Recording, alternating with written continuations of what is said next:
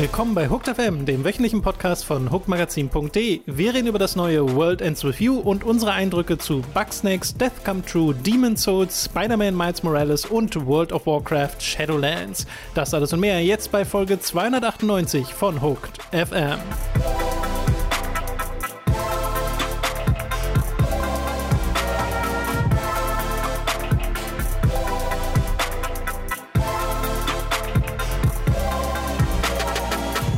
Begrüßen euch bei einer weiteren Folge Hooked FM. Ich bin Tom und mir zugeschaltet ist erneut der Robin. Halli, hallo. Robin, ich freue mich sehr, dass du dich von Picross S5 wegreißen konntest, um hier mit mir einen Podcast zu machen. Das, das weiß ich sehr zu schätzen. Ja, es war nicht ganz einfach. Der Bob, der BGM 3 erneut ist, also die Hintergrundmusik Nummer 3, äh, kann man nicht unterschätzen. Sie kommt, und gut, dass du fragst, Tom, nicht ganz an die Hintergrundmusik von Picross 4 heran. S4, Entschuldigung, Aha. mit auch dort BGM 3. Das ist ein Bob, der dann schon nochmal deutlich besser ist. Falls ihr euch fragt, wie der klingt, habe ich das auf meinem privaten Twitter-Account auch nochmal gepostet vor einigen Tagen. Aber der von Picross S5 ist ebenfalls sehr gut und deswegen kann man da auch sagen, dass die, weiß ich nicht, wie viel kostet das? 80 Euro, weiß ich nicht genau, gut investiert sind.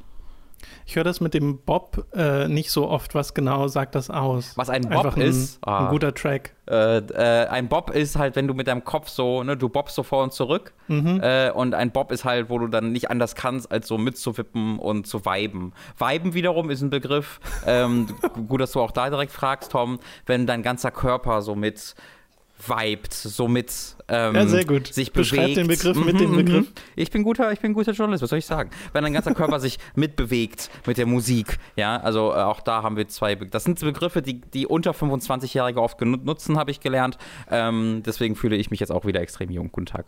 Sehr schön. Äh, bevor wir loslegen mit den eigentlichen News und vor allem den Spielen äh, aus der letzten Woche, ein paar Dinge in eigener Sache. Zum einen läuft für 10 Euro Feedback-Supporter auf Steady und Patreon gerade ein Voting. Das läuft noch bis einschließlich Mittwoch. Da könnt ihr bestimmen, welches von drei Formaten wir als nächstes fortsetzen und zwar noch im Dezember, zumindest wenn alles so läuft wie geplant. Äh, zur Auswahl stehen Hooked Versus, äh, die Pokémon-Prüfer und verrückte Spielewerbung. Und äh, ihr könnt da, wie gesagt, mitbestimmen. Falls ihr Feedback-Supporter seid, schaut einfach mal auf die Patreon- oder die Steady-Kampagne. Da findet ihr die Votings. Würde uns freuen, wenn ihr da alle mitmacht. Und äh, des Weiteren wollten wir nochmal ansprechen, dass ja äh, demnächst am 9. Dezember nämlich unser Geburtstag ansteht. Hooked wird sechs Jahre alt und wir wollen zur Feier dieses Geburtstages auch wieder einen Livestream machen. Die genauen Pläne zu dem Livestream werden wir euch wahrscheinlich in der nächsten Woche dann äh, verraten, beziehungsweise am Wochenende. Wir wollen da noch ein paar Sachen auf so Technikbasis testen, damit das auch alles funktioniert, weil wir das ja alles über Remote machen. Und äh, dadurch, dass halt das ansteht, dadurch, dass auch wir noch dieses Format äh, im Dezember produzieren wollen, äh, könnt ihr euch auch direkt gleich mal darauf einstellen, dass ja auch demnächst Folge 300 ist von Hooked FM. Das wird aber eine ganz normale Folge Hooked FM. Also das ist nicht mehr in der Kapazität, da jetzt auch noch irgendwie was Spezielles zu machen. Mhm. Ich hoffe, das ist okay. Ich hoffe, ihr nehmt gerne das Format und nehmt dann auch gerne die Geburtstags den Stream oder die Streams und äh, da habt ihr dann hoffentlich genug zu gucken und zu hören. Und wir sind auch noch gerade am überlegen, wie genau wir Winter- oder Weihnachtspause machen oder ob wir eine Pause machen oder wie genau der Jahresrückblicks-Podcast oder die Spiel des Jahres-Videos und sowas stattfinden, weil halt durch Covid und durch die ganzen Remote-Aufnahmen das natürlich geändert wird. Aber das erfahrt ihr dann bei Zeiten. Das wissen wir einfach gerade genau. selbst noch nicht hundertprozentig. Wir wollen da eigentlich nichts groß wegfallen lassen. Wir wollen da schon Sachen machen, aber wir können es halt momentan nicht garantieren, wie genau das alles stattfindet. Ja, äh, wir leben da natürlich auch in nur mäßiger Gewissheit, äh, wie ihr das ja auch äh, gerade sicherlich tut. Äh, wir müssen uns darauf einstellen, dass es das ja noch ein paar Monate so bleibt oder wenn man ehrlich ist, nach Weihnachten wahrscheinlich erstmal auch schlimmer wird mit den Zahlen. Das heißt, auch dieses äh, Remote Work-Ding wird sich aufs, fürs Erste halt nicht ändern. Ähm, das, das kann man, glaube ich, schon sehr mit großer Sicherheit ähm, ähm die, für die Zukunft sagen. Äh, deswegen äh, habt Geduld mit uns. Äh, wir versuchen das so gut zu handeln, wie es irgendwie geht. Äh, und äh, ja, wir informieren euch, sobald wir was wissen. Genau. Dann können wir jetzt anfangen mit den News der letzten Woche. Vor allem mit einer großen News, weil eine, ein Spiel angekündigt wurde, nachdem Square Enix einen Countdown gepostet hat und es ja auch schon so Hinweise gab, dass was Neues in diese Richtung kommt. Es geht um The World Ends With You. Da gibt es ja zum einen den Anime, der kommen wird, zum anderen gibt es aber auch ein neues Spiel, das angekündigt wurde. Das hört auf den Namen Neo Doppelpunkt The World Ends With You, also einfach Neo. Äh, und das erscheint für die Switch und für die PlayStation 4 im Sommer 2021. Spielt in Shibuya, einem komplett 3D gerenderten Shibuya mit neuen Charakteren und einem naja, es gibt schon einen Trailer, wo man halt Gameplay-Szenen sieht und auch Kampfsystem-Szenen sieht. Und es hat so einen sehr eigenen Look, weil es so ein bisschen die Farbpalette behält von The World Ends With You und so ein, eine sehr eigene 3D-Perspektive wählt. Also immer wenn du unterwegs bist in Shibuya, ist die Kamera so auf Bodenlevel und guckt nach oben und die Häuser werden dadurch verzerrt, so ein bisschen Fischaugenmäßig. Äh, das hat dadurch einen sehr eigenen Look. Ich weiß noch nicht so ganz, ob ich den Look so richtig mag, aber World Ends With You ist halt auch sowas sehr, es hat eine sehr starke audiovisuelle Persönlichkeit und äh, die gefällt einem halt oder sie gefällt einem nicht. Äh, hast du dir den Trailer angeguckt? Hat mhm. das bei dir was ausgelöst? Weil ich glaube, World Ends With You hast du ja gern gespielt. Also ich hab's mehr noch ver versucht zu mögen, als ich es tat. Ich habe schon gern gespielt, ja.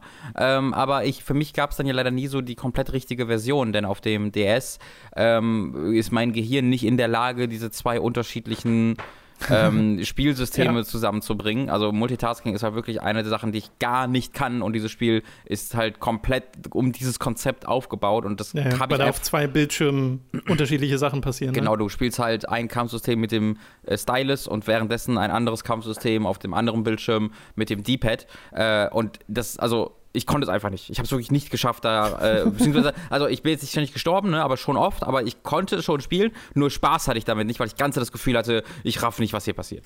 Ähm, und dann auf der Switch-Version, finde ich halt, merkt man auch sehr, dass es nicht die vorhergesehene Version ist, die man da spielt. Also so, wie man es eigentlich spielen sollte. Und es hat dann ja auch so ein paar komische Einschränkungen, wie man spielen kann mit der Steuerung. Da habe ich dann ja deutlich mehr nochmal gespielt, aber eben auch, da hat es mich dann auch nicht durch, die, durch das Spiel ähm, tragen können. Jetzt bei dem Trailer, also muss ich sagen, ich, den Stil, den mag ich, aber also auch in Stil kann eine schlechte Technik nur bis zu einem gewissen Punkt tragen. Und ich war schon sehr überrascht, wie technisch ähm, schlecht ich das dann fand. Also wenn ich mir so die Texturen, den Texturenmatch angeguckt habe und wie das aussah, der, der, der Boden, auf dem die Leute liefen, ähm, da konnte der Stil dann, finde ich, nicht mehr so viel retten. Der hätte es dann noch stilisierter sein müssen. Ähm, deswegen fand, da fand ich schon, dass da, dass ich überrascht davon war, wie wenig Geld Square Enix offensichtlich da reingesteckt hat. Ja, es ist ja generell eine Überraschung, dass World Ends With You noch weitergeht. Aber ich habe jetzt schon öfter gelesen, dass Leute nicht so beeindruckt sind von diesem Trailer. Und man hört ja zwei Plattformen, man hört ja Switch, aber auch PS4. Und vielleicht ist die Switch hier die, die, das Ziel gewesen, beziehungsweise schon in der Entwicklung wurde bedacht, okay, wir, wir limitieren das auf eine gewisse Art. Äh, ich weiß jetzt auch gar nicht, ob feststeht, ob diese Footage, die wir gesehen haben, auf der Switch oder auf der PS4-Version basiert. Äh, keine Ahnung.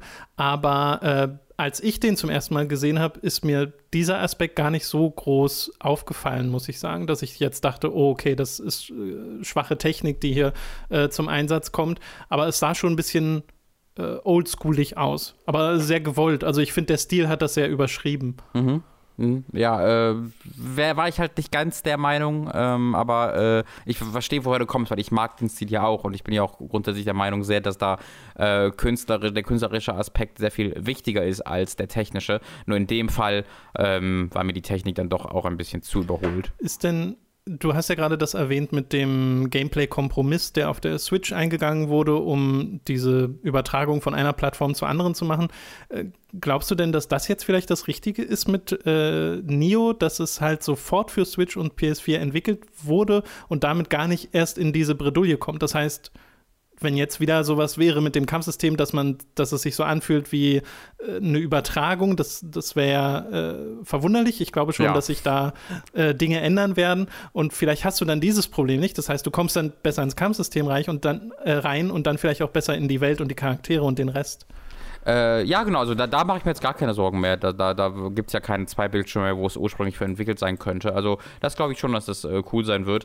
Ähm, ich bin, also Ich habe halt ein bisschen Probleme, mir jetzt vorzustellen, äh, in welchem Kontext genau ich äh, dieses Spiel jetzt spielen würde. Einfach weil ne, der erste Teil hat mich da nicht so mitgenommen. Ist das jetzt eine Fortsetzung oder ein Neustart oder eine Side-Story? Weil wir es schon gesagt haben, aber da habe ich jetzt zumindest nichts ähm, konkret zugesehen. Also das wäre schon so ein, so, ein, so ein Fragezeichen. Aber dann auch, okay, es ist dann ein im nächsten Jahr erscheinendes Switch- und PS4-Spiel. Ähm, weiß ich, also ich glaube, wenn es jetzt eine Serie wäre, die ich halt sehr lieben würde, dann würde ich da äh, schon äh, sehr äh, mich drauf freuen können, aber so, weiß ich nicht. Es wirkt halt schon sehr überholt äh, zu der Zeit, wo es angekündigt wird, was ich ein bisschen schade finde.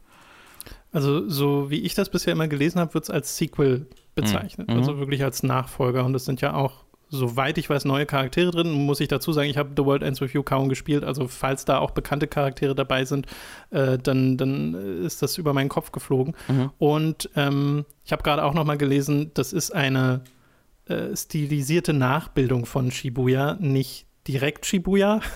Aber es sieht sehr danach aus. Mhm, mhm. Und man sieht das ja auch direkt im, im äh, Trailer. Ja, wie gesagt, Sommer 2021 ist ja noch ein bisschen hin. Vielleicht tut sich da auch noch ein bisschen was. Es ist ja bisher nur ein kleiner Ausschnitt, den wir gesehen haben von diesem Spiel. Ich finde schön, dass World Ends With You weitergeht, dass das eine Franchise ist, die jetzt mehr als nur ein Spiel äh, beinhaltet äh, und dass Square da durchaus zumindest ein bisschen was hintersteckt. Äh, wir schauen einfach mal, wie gut das Ganze am Ende wird. Äh, wie gesagt, Sommer 2021. Ansonsten habe ich ehrlich gesagt nur ein paar kleine Ankündigungen diese Woche rausgesucht äh, für uns, weil wir noch einiges zu besprechen haben im Spielebereich. Äh, zum einen wurde Cuphead The Delicious Last Course verschoben, diese Erweiterung von äh, Cuphead auf 2021. War jetzt nicht so überraschend, weil mhm. das ist ja etwas, das sich durch das Jahr 2020 zieht, dass diese Verschiebungen nun mal kommen aufgrund der Umstände. Ähm, wir haben eine Bestätigung für eine Next-Gen-Version bekommen von Metro Exodus, äh, die auch als kostenloses Upgrade geliefert wird für Leute, die Metro Exodus schon auf der PS4 und Xbox One besitzen. Die soll 2021 kommen.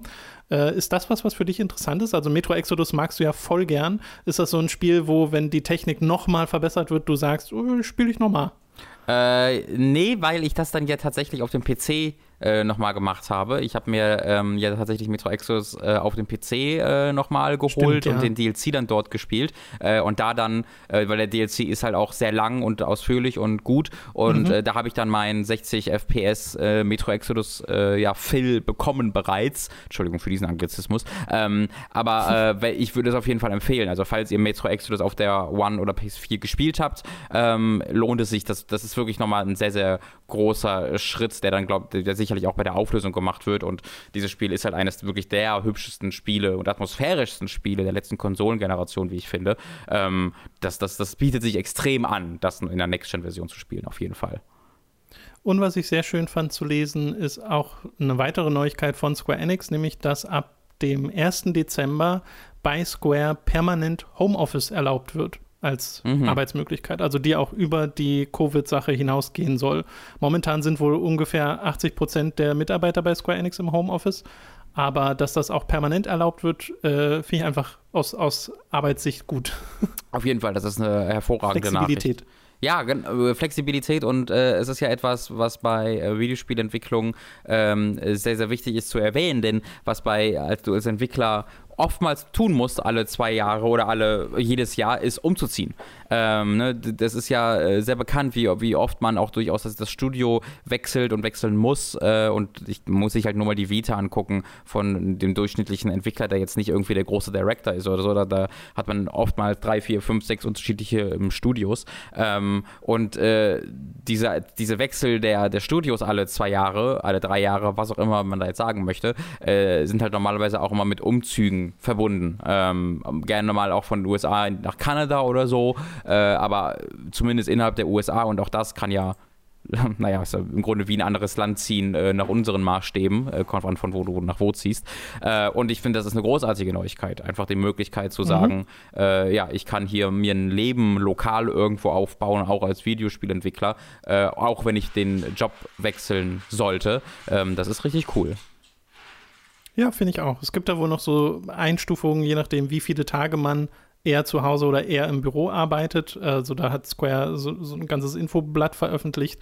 Äh, aber per se finde ich, ist das eine sehr gute Neuigkeit, die hoffentlich als Vorbild dient für andere äh, um sowas umzusetzen. Das ist ja generell eine Frage, die sich auch andere Industrien stellen, ähm, was für eine Langzeitauswirkung die ganze Covid- Arbeitsänderung äh, oder Änderung der Arbeitssituation haben wird über die ganze Sache hinaus, wie auch immer lange sie noch dauern wird.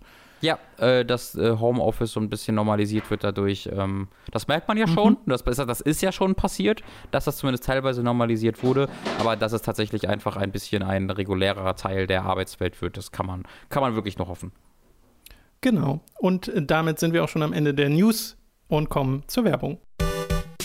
Es ist wieder Zeit für eine kleine Werbepause. Zuallererst sei da Audible erwähnt. Mit dem Link audible.de slash bekommt ihr dort ein kostenloses Probeabo. Damit erhaltet ihr euer erstes Hörbuch für lau, das ihr auch über dieses Probierabonnement behalten könnt. Also merkt euch audible.de slash Für Amazon haben wir ebenfalls einen Affiliate-Link, über den ihr Kram beim Online-Händler bestellen könnt. Also holt euch das ergonomische Gaming-Mauspad mit Handgelenkstütze, rutschfest, weiches Silikon-Gel, Office-Maus, Handgelenk, Auflage, Komfort, Cartoon, Katze, Handgelenk, Kissen, Maismat, Dekor für Computer und Laptop, das ihr schon immer haben wolltet. Oder halt die Next-Gen-Konsolen, die gehen auch. Und wo wir gerade bei Dingen sind, die ihr schon immer haben wolltet, unser Merch. Wie wäre es etwa mit einer Tasse mit schickem Hooked-Logo oder Shirts, Mauspads und Co. mit Comic-Designs von uns? Das gibt es alles bei unserem Get Shirts Shop, also schaut da mal vorbei. Ebenfalls vorbeischauen solltet ihr auf unserem YouTube-Kanal von Hooked und unserem Let's Play-Kanal Time to 3. Bei Hooked erschienen zuletzt unsere Reviews zur Xbox Series X und zur PlayStation 5. Bei Time to 3 haben Mats und die Leon-Kampagne in Resident Evil 2 beendet. Mats gruselt sich weiter durch Silent Hill 2 und ich habe zusammen mit Leo Indiana Jones und die Legende der Kaisergruft angespielt. All das wird erst durch eure Unterstützung auf patreon.com und steady.de möglich. Wir freuen uns auf euren Support. Alle relevanten Links findet ihr in der Beschreibung. Das war's mit der Werbung. Wir kommen zu den Spielen, die wir in der letzten Woche gespielt haben. Bevor wir allerdings wirklich zu einem spezifischen Spiel kommen, möchte ich nochmal die Frage stellen, ob du, nachdem du jetzt noch mehr Zeit verbracht hast mit der Xbox Series X oder mit der PlayStation 5, ob dir da noch andere Sachen aufgefallen sind mit den Konsolen. Äh, ist noch mal irgendwas besser geworden in deiner Ansicht? Sind noch irgendwie Probleme aufgetreten, die wir vielleicht in unseren Review-Videos nicht angesprochen haben? Gab es da irgendwas, was dir noch aufgefallen ist? Oder war das Smooth Sailing, wie man sagt, um nochmal einen Anglizismus an, äh, anzubringen? Also ich hatte tatsächlich noch mal zwei Hard Crashes, jeweils einen auf der Xbox mhm. Äh, Series und einen auf der PS5, ähm, was nicht schön ist, aber halt irgendwie auch zeigt, es sind halt Launch Konsolen. Äh, was sie bei der Xbox tatsächlich gemacht haben, ist auch weiteren, bei weiteren Titeln Quick Resume zu deaktivieren. Nicht zu aktivieren, sondern zu deaktivieren. Denn oh. jetzt äh, mittlerweile hat auch Valhalla kein Quick Resume mehr. Was in dem Fall richtig, richtig schade ist. Weil ähm, ja. Valhalla dauert halt eine Weile zum Starten. Also immer noch natürlich nicht mal im Ansatz so lange wie früher, aber ne, du hast halt die Splash-Screens am Anfang, die ganzen mhm. Logos, äh, die, die, die Epilepsie-Warnung. Äh, das Laden selbst ist da ne, der kleinere Teil im Vergleich dazu, wie, wie, das am Anfang dauert. Und da halt einfach sagen zu können, ich bin jetzt sofort im Spiel, war immer eine super coole Erfahrung. Äh, und das wurde jetzt deaktiviert äh, bei Valhalla. Ähm, Weil es da echt, also große Probleme zu geben scheint mit Quick Resume, weil wir sind jetzt ja wirklich schon eine Weile vom Launch weg ähm, und dass das immer noch nicht komplett wieder läuft und das als eines der zentralen Versprechungen für diese Konsole ist auf jeden mhm. Fall echt sehr, sehr, sehr, sehr bitter. Äh, das ist wirklich bitter. Ja, was ich da konkret ähm, kritisieren würde, äh, ist, dass äh, Microsoft das nicht so richtig eindeutig kommuniziert. Ne? Äh, also äh, Microsoft sagt nicht, was das Problem ist und wann das wiederkommt und warum das bei manchen Spielen äh, irgendwie deaktiviert wird und bei manchen nicht, sondern Microsoft sagt halt nur so, ja, da gibt's Bugs und wir mussten es deshalb deaktivieren. Aber sie fühlen, also es, es scheint so, als ob sie vielleicht das selbst gerade nicht wissen ähm, und da irgendwie was hm. wirklich Kritisches gefunden haben. Ich weiß es nicht. Ähm, sie kommunizieren das auf jeden Fall nicht besser als das. Und ähm, ja, das ist auf jeden Fall äh, ziemlich, ziemlich schade. Ähm, das ja, würde ich nochmal gerne kommunizieren. Unter unserer Xbox-Review hat ja jemand geschrieben, dass bei Yakuza 7 bei ihm Quick Resume funktioniert. Ich habe es jetzt selbst nicht nochmal getestet, weil ich sehr auf der PS5 unterwegs war die letzten Wochen. Äh, aber dachte dann so schon, ah, okay, dann haben sie es wieder aktiviert für dieses Spiel. Aber mhm. das ist sehr schade zu hören, dass das dann bei jetzt wieder einem anderen Spiel deaktiviert wurde, weil es ja wirklich darauf hindeutet, dass das ganze Feature irgendwie noch nicht ganz so ausgereift ist, wie man sich wünschen würde für so einen großen Kauf, den man da tätigt. Mhm, äh, ja, würde ich auch sagen. Äh, es gibt aber auch noch eine bessere Nachricht äh, im Zuge dessen äh, für, die, für die Assassin's Creed äh, Spielversion, wenn wir also nicht vom Konsolen-Features reden, sondern vom Spiel selbst. Denn mhm. Assassin's Creed war ja das Spiel, das so am meisten unter den äh, Tearing-Problemen litt. Äh, vor allen Dingen auf oh, der ja. Xbox, aber auch auf der PlayStation. Aber auf der Xbox das war wirklich sehr, sehr krass. Da ist so wirklich, wirklich, wirklich krasses äh, Tearing im ganzen Spiel über.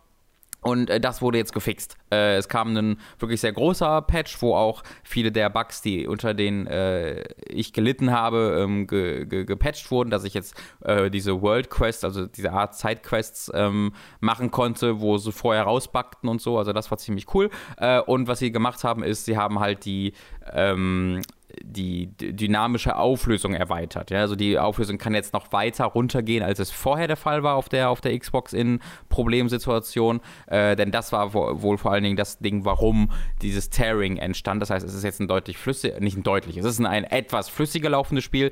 Mhm. Ich sage etwas, weil für mich waren das vorher auch flüssige 60 Frames. Also ich persönlich merke nicht, wenn es auf 56 runtergeht in manchen Situationen. Ähm, das, da war das Tearing ein deutlich größeres Problem. Und ähm, beides ähm, wurde jetzt so ziemlich gefixt äh, mit, dieser, mit diesem Patch, ähm, was sehr, sehr cool ist. Es gibt auch äh, äh jetzt die Möglichkeit, einen Quality-Mode zu nehmen, wo es dann auf äh, nativ 4K läuft und ähm, wohl auch ein paar der Grafikeinstellungen nochmal angepasst sind, aber dann halt nur mit 30 Frames. Äh, und darüber haben wir ja schon geredet. Ähm, das ist nicht wirklich eine Option mehr für mich, ähm, wenn ich da die Wahl habe. Naja, der Vergleich macht es halt immer, ne? Ja, ja, wirklich, wenn du da hin und her wechselst, ist es einfach so, ach, ja, Ach, ja, I hate it. Die Erfahrung hatte ich mit Demon's Souls jetzt auch nochmal gemacht, weil ich mhm. unter anderem das PS3 Demon's Souls nochmal angeschmissen habe. Oh. Ähm, oh. Ich, äh, ich habe auf der PlayStation 5 noch was festgestellt, äh, was ein bisschen schade ist, weil die Akkulaufzeit vom DualSense mm. ist ungefähr genauso schlecht wie die vom DualShock 4. Oh, also, also ich empfinde sie als schlechter. Ich weiß nicht, ob das nur empfunden ist, aber ich habe bei der PlayStation selten gespielt in einer Session und dann gemerkt, ah, jetzt der Controller leer. Bei der, bei der PS5 ist das schon zweimal passiert. Ja, also bei mir ist es so gefühlt, alle zwei oder drei Sessions muss ich den DualSense wieder anschließen zum Laden. Äh, und das ist schon ziemlich oft, äh, weil ich weiß, dass es schon bei der Xbox One und jetzt bei der Series X auch so war, dass die Controller-Batterien dort äh, sehr lange halten. Äh, und da kommt es natürlich auch auf dich an, was du da überhaupt benutzt, ne? Batterien mhm. oder irgendein Akku-Pack oder sonst irgendwas. Äh, aber beim, das ist halt das Blöde jetzt bei der PlayStation 5, ich kann ja nichts daran ändern. Weißt du, ich kann ja genau. nicht sagen, oh, ich hau einen besseren Akku rein, sondern. Naja, du kannst halt sagen, die Features ausmachen. Also ich habe ich hab das schon vorher gelesen, ich habe es gerade nochmal nachgeguckt. Es kommt halt nur auf die Funktion an. Wenn du, äh, daran habe ich halt gemerkt, wenn du ähm, Astros Playroom spielst, ähm, dann ist der Controller nach drei bis vier Stunden leer. Was halt krass ist. Also das kannte ja, ich jetzt, krass. das kenne ich nicht aus anderen Spielen so. Und es ist dann wieder, wenn du sowas wie Spider-Man spielst oder so, wieder sehr viel besser, weil da, ne, du nicht ganze Zeit äh, die adaptiven Trigger und die, äh, mhm. die Vibration am ganzen Controller hast.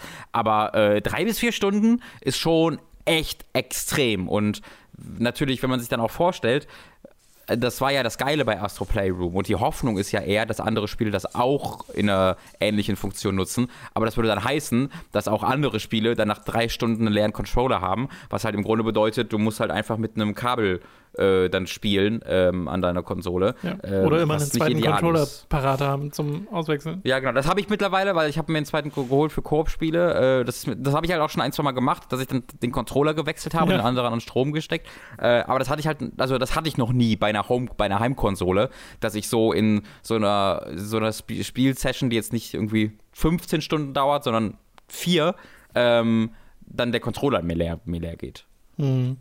Also das ist auf jeden Fall noch eine kleine Kerbe, die die PlayStation 5 da auf sich nehmen muss. Mhm. Finde ich, weil das ist einfach ein bisschen, ein bisschen nervig. Ja, ja, auf jeden Fall. Äh, okay, damit können wir jetzt äh, zu den Spielen selbst kommen. Angefangen mit einem Spiel, das äh, du durchgespielt hast, nämlich Bugsnacks über das wir ja noch nicht wirklich viel geredet haben bisher. Äh, das gibt es nicht nur auf der PlayStation 5, sondern auch auf der PS4, auf PC. Äh, kostet so um die 22 Euro, ist aber auch im PlayStation Plus enthalten diesen Monat. Und ein sehr eigenartiges Spiel von den mhm. Octodad-Leuten, bei dem du mir jetzt mal genau beschreibst, was es ist. Mhm, sehr gerne. Ähm, äh, Vaxtec spielt man erstmal aus der Ego-Perspektive. Das ist, glaube ich, auch etwas, wenn man nur diesen äh, Debüt-Trailer mhm. sieht, auch jetzt nicht sofort sich erschließen kann. Aber es ist ein Spiel, was man aus der Ego-Perspektive spielt. Du erkundest eine Insel, die aus so ja, sieben, acht, vielleicht sind es auch ein bisschen mehr, aber irgendwas, also so knapp zehn, sagen wir einfach mal, ähm, äh, einzelnen Gebieten besteht, die alle dann ähm, recht klein sind. Manche sind ein bisschen größer als andere, aber da geht es eher darum, dass die vollgepackt sind. Und sie sind vollgepackt mit Bugsnacks. Und Bugsnacks sind Tierwesen, nennen wir sie einfach mal, in Form von Nahrung. Ja, das können halt keine Snacks sein, das kann, können Brote sein. Und die laufen dort rum manchmal, die verstecken sich manchmal. Und jeder dieser Bugsnacks, von denen es knapp 100 gibt, ähm, haben unterschiedliche Vorlieben. Sie, also du kannst verschiedene Soßen sammeln, die sie mögen oder nicht mögen. Manche Bugsnacks sind aggressiv, manche Bugsnacks sind nur aggressiv gegenüber bestimmten anderen Bugsnacks, manche mögen andere Bugsnacks, äh, manche fliegen, manche hängen an der Wand und äh, du musst halt Wege finden, um die zu fangen. Ähm, das geht dann noch weiter. Manche Bugsnacks sind halt gefroren, weil die irgendwie so ähm, Eis sind, ne? also so Eis am Stiel. Bugsnacks, die sind halt gefroren und die kannst du nicht fangen, weil die halt deine, deine Fallen einfrieren, noch dich, wenn du die berührst. Umgekehrt gibt es auch Bugsnacks, die brennen. Äh, und da muss halt Wege finden, die zu löschen oder zu aufzuwärmen, ähm, was auch nicht äh, ganz äh, einfach immer ist. Ähm, und das ist halt, macht super viel Spaß, weil das hat mir, das habe ich auf Twitter mal gepostet, mir so ein Pokémon Snap-Gefühl gegeben, ähm, wo diese, dieses Konzept so weitergedacht wird. Dann auch in Pokémon hast du ja ne, die Sache, die Pokémon verstecken sich dann und du musst Wege finden, die rauszulocken. Äh, und manchmal musst du die auch gegeneinander mhm. so ein bisschen ausspielen. Mhm. Äh, und das ist halt hier in einer 3D-Umgebung, wo du dich selbst durchbewegen kannst, wo du selbst deine Tools, äh, so, so, so, das kannst du auch bei Pokémon Snap, wo du, wo du verschiedene Tools hast, die zu fangen. Ähm, äh, das hat dann wieder sehr dieses Pokémon-Gefühl, aber mit Pokémon Snap gemixt. Und das hat mir super, super viel Freude bereitet. Ich finde es sehr schön, wie du einfach klingst wie ein Verrückter manchmal, wenn du dieses Spiel beschreibst, wenn da so ein Eis am Stiel unterwegs ist oder sowas. Ja, ja genau. äh, das, das, so fühlt man sich, also das ist so ein, so, ein, Gefühl, was ich dann auch mal während des Spielens hatte, weil du, ne, du gewöhnst dich ja an die Spiele, die du spielst, ne? Du ja, ja, ja. spielst ja dann irgendwann ist das Normalste der Welt, aber bei Bugsticks, wenn du dann irgendwie so nach fünf Stunden dir so denkst, was sehe ich hier gerade? Ja, es ist ja auch, das, sie haben ja auch mal dieses Ding gepostet von den Schauspielern, die diese ganzen albernen Namen einsprechen. Ja, ich habe die Namen jetzt so leider lustig. nicht im Kopf, das ja. hast du vielleicht eher parat, aber es ist sehr lustig. Na, es gibt zum Beispiel einen äh, Burger-Bugsnack, der heißt Bunger. Äh, und der besteht dann wirklich daraus, dass diese, dieser Burger auf Bayern, die vorbei kommt, so Bange, Bange, Bange, Bange, Bange, ja, das ist hervorragend. Und das ist so fucking lustig. Und tatsächlich ist das auch ein Spielelement, weil du so halt auch Bugsnacks finden kannst, ne? weil du, weil die halt wie Pokémon ganz ihre Namen sagen ja. und auf sehr unterschiedliche Art, Arten, äh, Arten und Weisen. Es gibt halt wirklich die großen, dicken und wütenden, die dann ganz halt so machen. Äh, und auch wenn sie dich dann angreifen, es gibt halt Bugsnacks, die angreifen, jetzt mal auf Bunker bezogen, wenn er das machen würde, der wirklich Bunker macht, also so laut wird und dann auf dich zurennt, was so fucking lustig ist. Äh, wie ist denn das, wenn die, wenn die angreifen? Nimmst du dann Schaden und kannst K.O. gehen oder wie funktioniert das? Nee, das geht nicht, du wirst dann einfach weggeschleudert. Ne? Also es, es erschwert dir halt okay. das Fangen, weil sie dich dann woanders hin, in, hinhauen. Also es gibt äh, keinen Game Over State oder es so? Gibt, genau, es gibt kein Health, kein Game Over State, auch wenn du irgendwie anfängst zu brennen, weil du dich hm. einen Feuerbug triffst oder du in Lava trittst oder so, dann ähm, brennst du für für, weiß ich nicht, fünf Sekunden und läufst geradeaus, also kannst dich anhalten äh, und wedelst mit deinen Armen so rum, ähm, aber mehr passiert da nicht. Äh, also okay. das, das Spiel hat da keine Herausforderung auf diese Art, sondern die Herausforderung besteht wirklich daraus, versucht die Bugsticks alle zu finden, gegeneinander auszuspielen, dann zu fangen. Ähm, und das ist halt der spielerische Aspekt äh, auf der Ebene, aber was bei Bugsticks auch sehr, sehr wichtig ist, ist der erzählerische Aspekt, denn du hast hier ein knappes Dutzend oder vielleicht sind es sogar genau ein Dutzend äh, an unterschiedlichen Charakteren, die auch sehr, sehr weird aussehen, wenn ihr mal so diesen, diese Screenshots gesehen habt oder einen Trailer, fällt mir jetzt schwer, das wirklich zu beschreiben. Es sind so sehr bunte Blobs mit Zähnen, großen Nasen und sehr, sehr großen Augen. Nicht unbedingt schön, sollen sie, glaube ich, auch nicht unbedingt sein. Nee, es ist auch wirklich schwer, die zu beschreiben. Ich, ja. Am ehesten denke ich wegen der Zähne so ein bisschen an einen Walross, aber ja, ja, der Körper ich. ist eher so wie so ein kleiner Teddy. Mhm. Äh, voll eigenartig. Ich glaube, das ist komplett darum aufgebaut, dass du halt mit den Bugsnack die ja verändern kannst. Das heißt, am ja. Anfang hast du arme Beine, äh, die du, also beziehungsweise du hast Füße, Beine, Hände, Arme, die du jeweils mit unterschiedlichen Bugsnacks befüttern kannst. Also du fütterst denen einen Bugsnacks äh, und dann bekommen die äh, eines dieser, dieser, dieser vier Einzelteile, nee, in dem Fall sind es ja sogar dann acht, eins, zwei, drei, vier, fünf, sechs, genau, acht Stück, weil ja Arm und äh, Hand zwei unterschiedliche sind, mhm. äh, wird halt zu diesem Bugsnack. Äh, und ob jetzt ein Bugsnack den Arm verändert oder, oder die Hand verändert, ist komplett unterschiedlich. Ja? Also du hast jetzt nicht einfach so, wenn du äh, ein Arm ist, äh, das ist dann einfach was Längliches irgendwie und dann die Hand muss ja irgendwas Abschließendes sein. Ähm, das heißt, da haben die sich für alle Bugsnacks überlegt, okay, was wie sieht das aus, wenn das zur Hand wird, wie sieht das aus, wenn es zum Arm wird. Und nicht nur das, mit zunehmender Spielzeit kannst du zunehmend mehr an diesen Charakteren verändern und auch wirklich das auswählen. Ähm, und das wird dann halt sehr fucked up. Also du kannst diese Lebewesen irgendwann auch komplett 100% zu einem Bugsnack-Wesen verändern. Ja, dass, dass, dass, dass da nichts mehr von dem ursprünglichen Wesen übrig ist. ähm, und das ist sehr fucked up, aber auch sehr, sehr cool, weil du kannst da wirklich, also wie, was man da alles machen kann und das macht total Spaß zu sehen, okay, was ist denn, wenn ich jetzt des, den Gurkenback-Snack auf dem Kopf setze, diesem Wesen, was, also die Haare ersetze, wie sieht das aus und was ist, wenn die Gurke, wenn ich die Gurke zur Hand mache, wie sieht das aus, also da haben sie sich wirklich viel einfallen lassen. Ich, ich frage mich so ein bisschen, wie dieses Konzept entstanden ist, weil es, es hat ja schon sehr eindeutige Pokémon-Anleihen, ne? diese mhm. verschiedenen Bugsnacks, die ihren eigenen Namen rufen und du fängst sie ein. Äh, dachte sich dann jemand mal, oh, Pokémon wäre viel cooler, wenn das alles Essen wäre und ich dazu werden würde. Ja, ich frage mich das auch sehr, wie, ob da die Geschichte vielleicht zuerst kam, weil auch da, das habe ich gerade nur kurz angedeutet, äh, bin noch nicht ja. so ausführlich dazu gekommen, weil die Geschichte ist ein großer Teil davon. Äh, die Dialoge, die Monologe der Charaktere. Du bist dort ein, eine, eine Journalistin, die einfach wissen will, was da abgeht und der, äh, das Szenario des Spiels ist, dass die ähm, die Führerin dieses Camps, das eben aus so zwölf unterschiedlichen äh, Grumps heißen die, äh, Grumps besteht, äh, die Führerin ist verschwunden äh, mit, ihrer, mit ihrer Freundin. Und äh, jetzt ist da dann so ein etwas unfähiger, aber sympathischer Grump, wurde da zum Bürgermeister und äh, hat das gar nicht geschafft, die alle bei, am Land zu halten. Sie konnten keine Bugsnacks mehr fangen, weil nur die, äh, die Liste jetzt äh, weg ist, äh, das wirklich konnte. Äh, das heißt, sie hatten kein Essen mehr und dann sind sie nach und nach alle abgehauen. Das heißt, äh, das ist so ein bisschen der Kontext, warum du diese Insel erkundest, dass du jeden dieser be ursprünglichen Bewohner dieses Dorfes wieder zurück ins Dorf bringen willst und halt in dem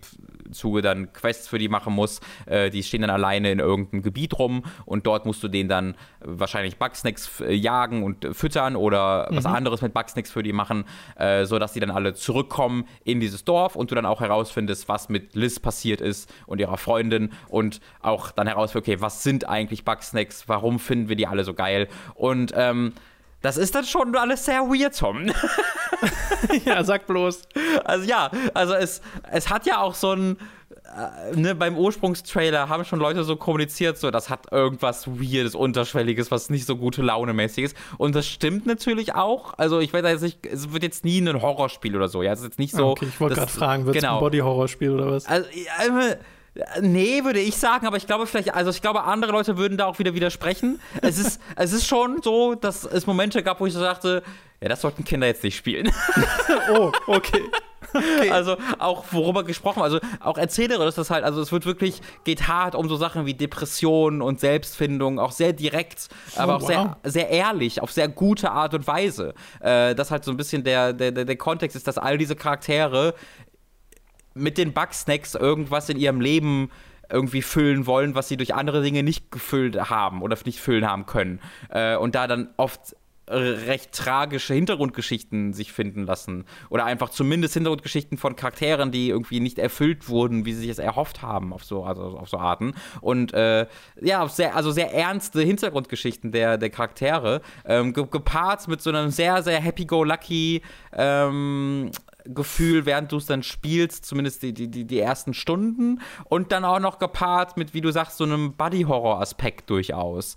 Also sehr weird. Sehr, sehr weird. Aber mir hat es mega gut gefallen. Also für mich haben diese völlig unterschiedlichen Gefühle, die ich da hatte und Atmosphären und Emotionen, Freude, Trauer, Angst teilweise sogar. Es hatte auch so ein, zwei Horrormomente wirklich für mich ähm, und wirklich Spaß. All, all das wurde für mich so zu einem komplett einzigartigen Produkt, das mir unglaublich viel Freude bereitet hat. Also das finde ich sehr schön zu hören, weil es ist ehrlich gesagt, also ich habe sehr großen Respekt davor, immer wenn das gelingt, sowohl den Humor als auch die äh, dramatische Ebene der Story ja. zusammenzubringen, weil das halt ein gewisses Fingerspitzengefühl erfordert, dass sowas geht und nicht komplett äh, ja, fehl am Platz wirkt, weißt du? Mhm. Und äh, es freut mich zu hören, dass das dieses Spiel schafft. Bei mir hat es ein bisschen auf einer ästhetischen Ebene schwer. Ich finde den Stil sehr äh, äh. mhm. Das ist sehr eigen, äh, aber alles drumherum finde ich halt so interessant, dass ich da auch noch mal äh, intensiver reingucken will. Weißt du, wie lange du gebraucht hast? Ja, das waren so, also äh, werden um die sechs bis acht Stunden gewesen sein. Vielleicht okay. sind es eher, vielleicht sind es eher acht Stunden, denn ich habe alles gemacht. Also das würde ich auch sehr, sehr empfehlen. Ähm, das ist auch sehr machbar. Ne? Es ist jetzt nicht so, dass das wirklich so ein mhm. alles machen, da hängst du dann ewig fest oder so, sondern das ist wirklich total machbar. Äh, und dieses Spiel ähm, motiviert dich sehr oder gibt dir am Ende wirklich eine deutliche Belohnung dafür, dass du auch die Sidequests machst. Äh, weil Sidequests, also jeder dieser Charaktere, die du dann zu dem Dorf zurückbringst, haben danach dann auch Quests für dich äh, oder Aufgaben für dich. Es, Quest klingt so rollenspielmäßig, das ist falsch. Also einfach Aufgaben für dich. Ähm, und die sind wirklich richtig krass. Also die führen dazu, dass also es gibt so mehrere einzigartige Bugsnacks, die so eine Art Bosskämpfe schon sind. Und die sind alle hinter diesen Aufgaben versteckt. Die kannst du nur machen, wenn du quasi diese Questreihe mit diesen Charakteren zu Ende bringst. Ähm, was ich sehr empfehlen würde. Also bevor ihr das Spiel durchspielt, macht wirklich alles an diesem Spiel und auch fürs Ende das mhm. hat das äh, einen Sinn. Ähm, und dann ist man wirklich so acht Stunden damit beschäftigt und ich habe das wirklich in zwei großen Sessions gespielt. Also ich war dann auch so drin und ich hatte so Bock und auch spielerisch hat es mir so viel Spaß gemacht, dann die Bugs zu finden äh, und neue zu sehen, dass ich das Spiel dann einmal gestartet habe und dann auch nicht mehr außer Hand geben legen konnte. Sehr schön. Ja, dann ist das doch eine schöne, klare Empfehlung. Wie gesagt, gibt es auf äh, PlayStation 5, PlayStation 4 und auf dem PC Bugsnacks.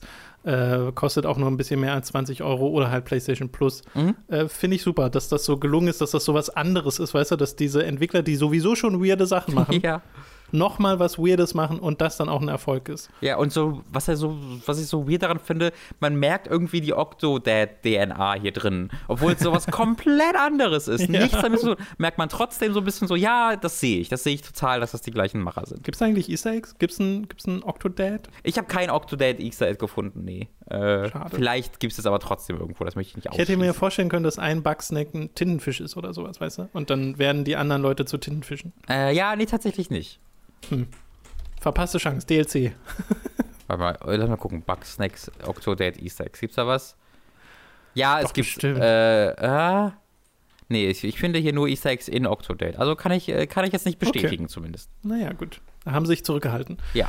Äh, gut, äh, lassen wir Bugsnacks hinter uns und äh, kommen nochmal zu Spider-Man Miles Morales, über das wir in der letzten Woche schon geredet haben. Ich habe es jetzt inzwischen durchgespielt und bin insgesamt sehr angetan von dem Spiel. Ich hatte wirklich meine äh, Freude damit. Ich mochte ja auch das 2018er Spider-Man sehr gern, aber ich mag das 2018er Spider-Man auch immer noch mehr als Miles Morales.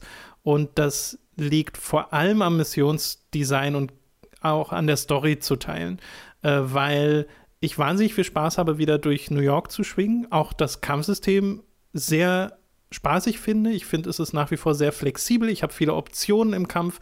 Äh, ich mag nach wie vor diesen Einsatz vom Juggeln in der Luft und vom Hin- und Her-Dashen äh, mit den äh, Spinnenweben und den Zusatz der Venom-Kräfte, also der Elektrokräfte von Miles Morales, die nochmal eine zusätzliche Ebene äh, hier reinbringen und auch einen gewissen Umf, weil die haben alle äh, so eine gewisse Inszenierung, wo die Kamera dann mal ranzoomt und äh, der Elektropunch richtig äh, eingefangen wird und das, das macht dann richtig Spaß, damit auch mehrere Gegner gleichzeitig zu treffen und zu elektrisieren und zu stunnen äh, und du kannst sie teilweise auch miteinander kombinieren. Äh, das macht richtig Spaß. Also auf der Ebene würde ich sogar sagen, ist Miles Morales ein Stück besser. Auch dass du beim Schwingen durch die Stadt jetzt Tricks vollführen kannst. Ne? Die sind sehr simpel, weil du einfach nur eine Taste und eine Richtungstaste gleichzeitig hältst und dann kriegst du so ein bisschen Bonus-EP dafür. Da wünschte ich fast, es gäbe noch mehr. Also, dass sie so richtig in die Tony Hawk-Richtung gehen, dass das so richtig anspruchsvoll wird, weißt du? Äh, aber generell, das wäre halt eine Überlegung. Ich glaube nicht, dass sie es machen, hm. aber das mögen ja viele Fans dieser Spider-Man 2 äh, Spiele auf dem GameCube und so, äh, ob man beim nächsten Spider-Man das Ganze generell ein bisschen Physik- und Skillbasierter macht, das Schwingen durch die Stadt. Ja. Es soll halt so in diesem Spiel sehr ähm, ja, aufwandsarm sein, weil es ja auch für Spider-Man so ist. Ne? Äh, also es gibt da schon eine gewisse Übertragung, aber ich glaube, es wäre trotzdem richtig cool, aus dem Schwingen nochmal ein involvierteres Gameplay-Element zu machen. Mhm, da, da bin ich ja hundertprozentig bei dir. Ich verstehe total, dass es aber auch sehr äh, gut und wichtig halt ist, dass das so Pick-up and Play ist. Ähm, du sollst dich halt sofort genau. in dieser Rolle fühlen ne? und nicht erstmal diesen. aber es wäre sehr lustig, wenn du diese krass inszenierte Intro-Sequenz hast und dann ist es ja in beiden Spielen so, dass sie aus dieser Intro-Sequenz heraus dir die Kontrolle geben. Du bist in der Luft und schwingst mhm. und du fällst erstmal aufs Maul. Ja. ja. Also ich verstehe schon total, dass sie das, dass sie das nicht machen. Ich glaube, es gibt da ja. noch einen besseren Mittelweg zwischen diesen beiden Dingen, den, der ja, noch genau. nicht genau genutzt wird. Genau, und ich habe halt das Gefühl, sie machen so Babyschritte dahin, weißt du, jetzt hast du halt die Möglichkeit, so Tricks zu machen und du kannst mit diesen Venom-Kräften auch so ein, ja, quasi so einen Doppelsprung nochmal machen, während du schwingst, der äh, so ein bisschen Aufschwung gibt. Äh, und das ist auch nice, aber es sind halt nur kleine Schritte. Es fühlt sich insgesamt noch sehr ähnlich an zu dem 2018er Spider-Man, was ich, wie gesagt, auch gar nicht schlimm finde, weil ich das hervorragend finde. Und obwohl ich die Story durch hatte, ich habe es heute Morgen erst nochmal angeschmissen, um ein paar Nebenmissionen zu machen, mhm. äh, weil ich da noch ein bisschen was übrig habe. Und für mich ist dieses Spiel wie sein Vorgänger auch einfach so ein Gefühl. Also ich, ich mache das einfach gerne, ich spiele das gern, bin gern in dieser Welt äh, und habe aber, wie gesagt, das Problem, dass ich die ganze Hauptkampagne auch in ihrer Knappheit nicht ganz so gelungen finde wie die vom äh, 2018er Spider-Man. Okay. Was, glaube ich, vor allem am Missionsdesign liegt, weil es doch ein bisschen zu oft hier so ist, dass ich so diese Stealth und dann Kampfmissionen habe. Also, dass ich so anfange an einem äh, irgendwie großen Industriekomplex oder sonst irgendwas oder in einem, in einem Lagerhaus und da sind dann gefühlt 40 Gegner und die kann ich dann jetzt anfangen wegzustelzen und es gibt ja auch dieses neue Camouflage, also wirklich einen Stealth-Modus, wo ich unsichtbar werde, mhm. womit mhm. Stealthen nochmal vereinfacht wird. Ähm, und das macht auch Spaß, aber es wiederholt sich halt so oft und es ist auch immer ein bisschen zu viel. Also ich habe so das Gefühl, in Miles Morales kommt immer die eine Gegnerwelle zu viel, weißt du? Äh, wo ich mir so denke, okay, jetzt könnte es weitergehen, aber jetzt kommt noch mal ein Schwung Gegner, den ich platt machen muss. Äh, und auch wenn das Kampfsystem Spaß macht, hat es dann gewisse Ermüdungserscheinungen, weil halt Miles Morales auch nicht so funktioniert wie äh, das Original Spider-Man, dass ich konstant neue Fähigkeiten bekomme, sondern ich bekomme recht schnell ein festes Set an Fähigkeiten und dann nur sehr selten mal Erweiterungen, die das Kampfsystem groß verändern. Mhm. Und im Original Spider-Man bekomme ich halt ständig irgendwelche Upgrades und habe halt das Skillsystem, was auch ein bisschen involvierter ist.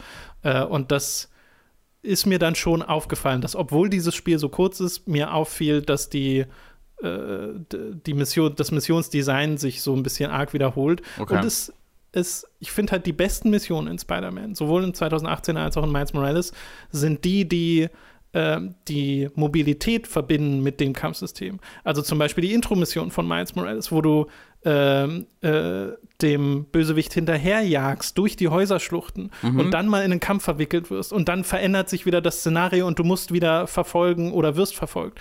Und äh, das gibt's im Spiel, ich glaube, noch irgendwie zweimal oder so. Okay. Aber zu selten, das hätte ich gern öfter, weil diese Set-Piece-Momente, okay. wo du wirklich auch durch New York dich bewegst, das finde ich ist halt so ein richtiger Spider-Man-Action-Moment, da bin ich ja, voll drin das und das macht mir richtig Spaß. Das Intro war super, super cool. Das, das dachte ich mir schon fast bei so einem etwas kleineren Mini, also Add-on-Sequel. Also ich glaube, vor zehn Jahren wäre das ein Add-on gewesen, äh, was wir hier bekommen. Ähm, mhm. Und das, das ergibt dann für mich äh, irgendwie äh, total Sinn, dass es dann halt ein ein Setup, ein, ein, ja, ein, ein, ein Setpiece ist, das dann sagt, guck mal hier, das, das, das ist das Krasse, aber das kriegt dann man vielleicht noch ein, zweimal, aber ansonsten ist es dann eher ne, diese Open World, die man dann erkundet. Genau. Ja, und das macht halt auch viel so dieses, hier ist eine Mission und das ist im Wesentlichen die Blaupause für die zehn optionalen Dinge, die du jetzt quer in der Stadt verteilt noch machen kannst, mhm. äh, weil es halt davon wieder einige gibt. Äh, und der Großteil der Spielzeit, wenn du alles machst in Miles Morales, sind halt dann die Nebenaufgaben und nicht die Hauptmission. Und auch daran habe ich Spaß so und gerade die Nebenmissionen, die du über deine App bekommst, äh, sind ein bisschen mehr, als sie in 2018er Spider-Man waren, auch so mit kleinen Szenarien und Geschichten. Die Katze ist ja so ein bekanntes Beispiel, äh, wo du so eine Katze rettest, die dann wirklich bei dir im Rucksack steckt und so ihre äh, Pfötchen raushebt, äh, wenn du schwingst, was ganz cute ist. Aber äh, es äh, trotzdem fühlt sich viel davon immer noch so nach Open World Kram an. Ne? Mhm. Also gerade auch, weil es halt wirklich dir dann diese Liste gibt von wegen, okay, ich hast jetzt zehn davon. Wenn du alle machst, dann kriegst du diese Spider-Suit. Und die Suits sind halt nach wie vor äh, super süchtig machend, die zu sammeln. Also bei mir funktioniert das dann trotzdem, auch wenn ich gern ein bisschen was Involvierteres hätte. Aber mir ist halt schon bewusst, manchmal, es ist halt ein Spin-off. Es ist nicht das volle nächste Sequel. Und für das, was es ist, ist es auch vollkommen okay. Und wie gesagt, ich habe sehr begeistert durchgespielt. Äh, und will jetzt halt noch so die letzten, ich glaube, drei Suits freispielen, die mir fehlen. Äh, eine kriege ich erst im New Game Plus, das gibt es ja auch wieder. Äh, und ja, das ist trotzdem insgesamt halt voll die Empfehlung. Ist auch ein wahnsinnig hübsches Spiel. Äh, es gibt eine Suit, die ist dem Into the Spider-Verse Spider-Man nachempfunden, die du freischalten kannst. Mhm. Also, wo mhm. du dann wirklich auch dieses sehr eigenwillige Cell-Shading von diesem Film hast. Und dieses Suit hat eine Modifikation, die du anmachen kannst, die dazu führt, dass die Animationen auch so gemacht werden wie in Into the Spider-Verse. Ja. Also irgendwie nur 10 Frames die Sekunde, äh, wenn überhaupt. Und das sieht super cool aus. Absolut. Das, ist, das haben sie voll gut eingefangen. Das ist auch so ein, ähm, so viral gegangen. Also diese Clips von Leuten, die auf diese Art und Weise das Spiel spielen und dann auch die Musik vom Film darunter legen, äh, das ist so fucking cool. Und da, also, da verzerrt es mich nach dem Wunsch eines kompletten Into the Spider-Verse-Spiels. Oh ja. ähm, weil dieser Wo auch die Welt dann so aussieht und so, das wäre schon das geil. ist so, also gerade wenn man dann den Suit in dieser Welt sieht, äh, denkt man, also muss ich mir ganz denken, so, oh, wie cool wäre es, wenn diese Welt auch so interessant aussähe oder so farbenfroh aussähe. Ähm, was natürlich beim normalen Spiel kein Problem ist, aber wenn man den jetzt, wenn ich das dann gezeigt bekomme, mit diesem irgendwie so, ah, fuck yeah, das will ich voll haben. ja. Er hat ja auch immer die äh, Anzüge in den Cutscenes an, aber die Cutscenes laufen dann in voller Framerate. Also da wird er dann mhm. nicht mehr ja, stacksig dargestellt. Äh, aber sie sieht halt trotzdem cool aus. Ich mag auch generell, dass sie so ausdrucksstarke Augen hat. Mhm. Ähm, und äh, habe da meinen Spaß mit. Fotomodus übrigens auch wieder hervorragend. Mhm. Äh, wurde jetzt noch mal ein bisschen erweitert, weil soweit ich weiß, gab es im 2018er Spider-Man nicht die Option, dass du Lichtquellen hinzufügen kannst, eigene, die du dann auch farblich bestimmen kannst. Du kannst auch mehrere Lichtquellen hinzufügen. Das ist voll geil, wie viele Freiheiten du hier bekommst. Und es gibt ja auch noch ganz viele neue Filter und so. Äh, also da habe ich auch schon wieder eine ganze Weile drin rumgehangen und werde das sicherlich noch ein, zweimal an, äh, anschmeißen, um so ein paar der optionalen Sachen zu machen, äh, weil diese Grundlage, die sie hier geschaffen haben mit Spider-Man, die finde ich halt so stark und freue mich da auch sehr, was sie mit dem zweiten Teil machen. Wie gesagt, ich würde mir wünschen, dass sie sich ein bisschen mehr trauen, auch so am, am, am Mobilitäts-Gameplay zu verändern. Ich glaube es aber ehrlich gesagt nicht. Also mich würde schon wundern, wenn die Tricks groß erweitert werden würden, zum Beispiel. Ich glaube ehrlich gesagt, dass das hier ein ganz guter Vorgeschmack darauf ist, mhm. was das nächste Spider-Man ist. Und ich könnte mir halt vorstellen, dass es einfach so sein wird, dass man in Spider-Man 2 oder wie auch immer es dann heißt, einfach beide Charaktere spielt. Genau, das war, das war tatsächlich auch mein Gedanke, ähm, dass das mit Abstand am meisten Sinn ergeben würde für mich. Ähm, ja äh, dass halt sie hier sowieso dachten, wir wollen ein Spiel mit beiden Charakteren haben. Das heißt, wir können diesen einen Charakter als, als Mini-Sequel vorher noch herausbringen. Das ergibt für mich zumindest total Sinn. Ja, und das ist halt im Intro auch so cool, ne? wie die beiden zusammen agieren und äh, versuchen, äh, wie, wie, Rhino heißt er einfach nur, ne? dem Platz zu machen. Weil auch äh, deren ja. Interaktion untereinander mag ich total gerne. Ja, voll. Okay. Gut, das soll es dann aber an dieser Stelle gewesen sein zu Spider-Man Miles Morales. Äh, du hast noch ein Spiel gespielt, bei dem ich sehr gespannt bin, äh, was du dazu sagst. Das ist nämlich was eigentlich sehr kurzes, aber was sehr spannendes, mhm. was auf den Namen hört Death Come True. Das gibt es auf der PlayStation 4, auf der Switch, auf der Xbox One, auf dem PC, auf iOS und auf Android. Kostet so 13 bis 18 Euro, je nachdem, äh, wo man es sich holt. Und es kommt, äh, welcher von beiden war es? Das war der Danganronpa-Macher, oder? Ganz genau. Ja. Äh, ganz genau. Was ist denn Death Come True? Death Come True ist ein äh, FMV-Spiel, aber ein FMV-Spiel, wo äh, das jetzt nicht so, ähm, aus, so funktioniert wie jetzt ein Contradiction zum Beispiel, wo man ja wirklich ein recht klassisches Adventure hier spielt, äh, aus einer anderen Perspektive und dann ähm, FMV-Sequenzen äh, halt hat statt Zwischensequenzen, sondern äh, Death Come True ist tatsächlich auf ziemlich klassische Art und Weise ein Film, ähm, wo man aber dann zwischendurch die äh, unterschiedlichen Entscheidungen treffen kann. Also zwei Entscheidungen hast du dann ab und zu, die du treffen kannst. Und eine davon führt dann zum Tod und die andere nicht. Also so, so funktioniert es meistens. Ähm, und deswegen heißt es Death Come True, weil wie man sich äh, beim Macher von Danganronpa schon denken kann, da haben Tode hier eine große, eine, eine wichtige Stellung im, im Spiel. Das äh, ist, ist für äh, Kasutaka Kodaka immer sehr wichtig gewesen, auch hier wichtig, sagt der Name mhm. bereits. Äh, du bekommst tatsächlich Medaillen im Spiel dafür, wenn du einen Charakter auf eine neue Art und Weise, sag ich mal, schaffst umzubringen. Äh, und mit diesen Medaillen schaltest du Making-of. Äh, äh, Clips frei, was ich sehr, sehr toll finde. Das heißt, und auch die Steam Achievements sind daran gebunden. Du wirst sehr motiviert dazu, auch die falschen Entscheidungen mindestens einmal zu treffen, damit du siehst, wie dein Charakter halt stirbt ähm, äh, oder was dir passiert.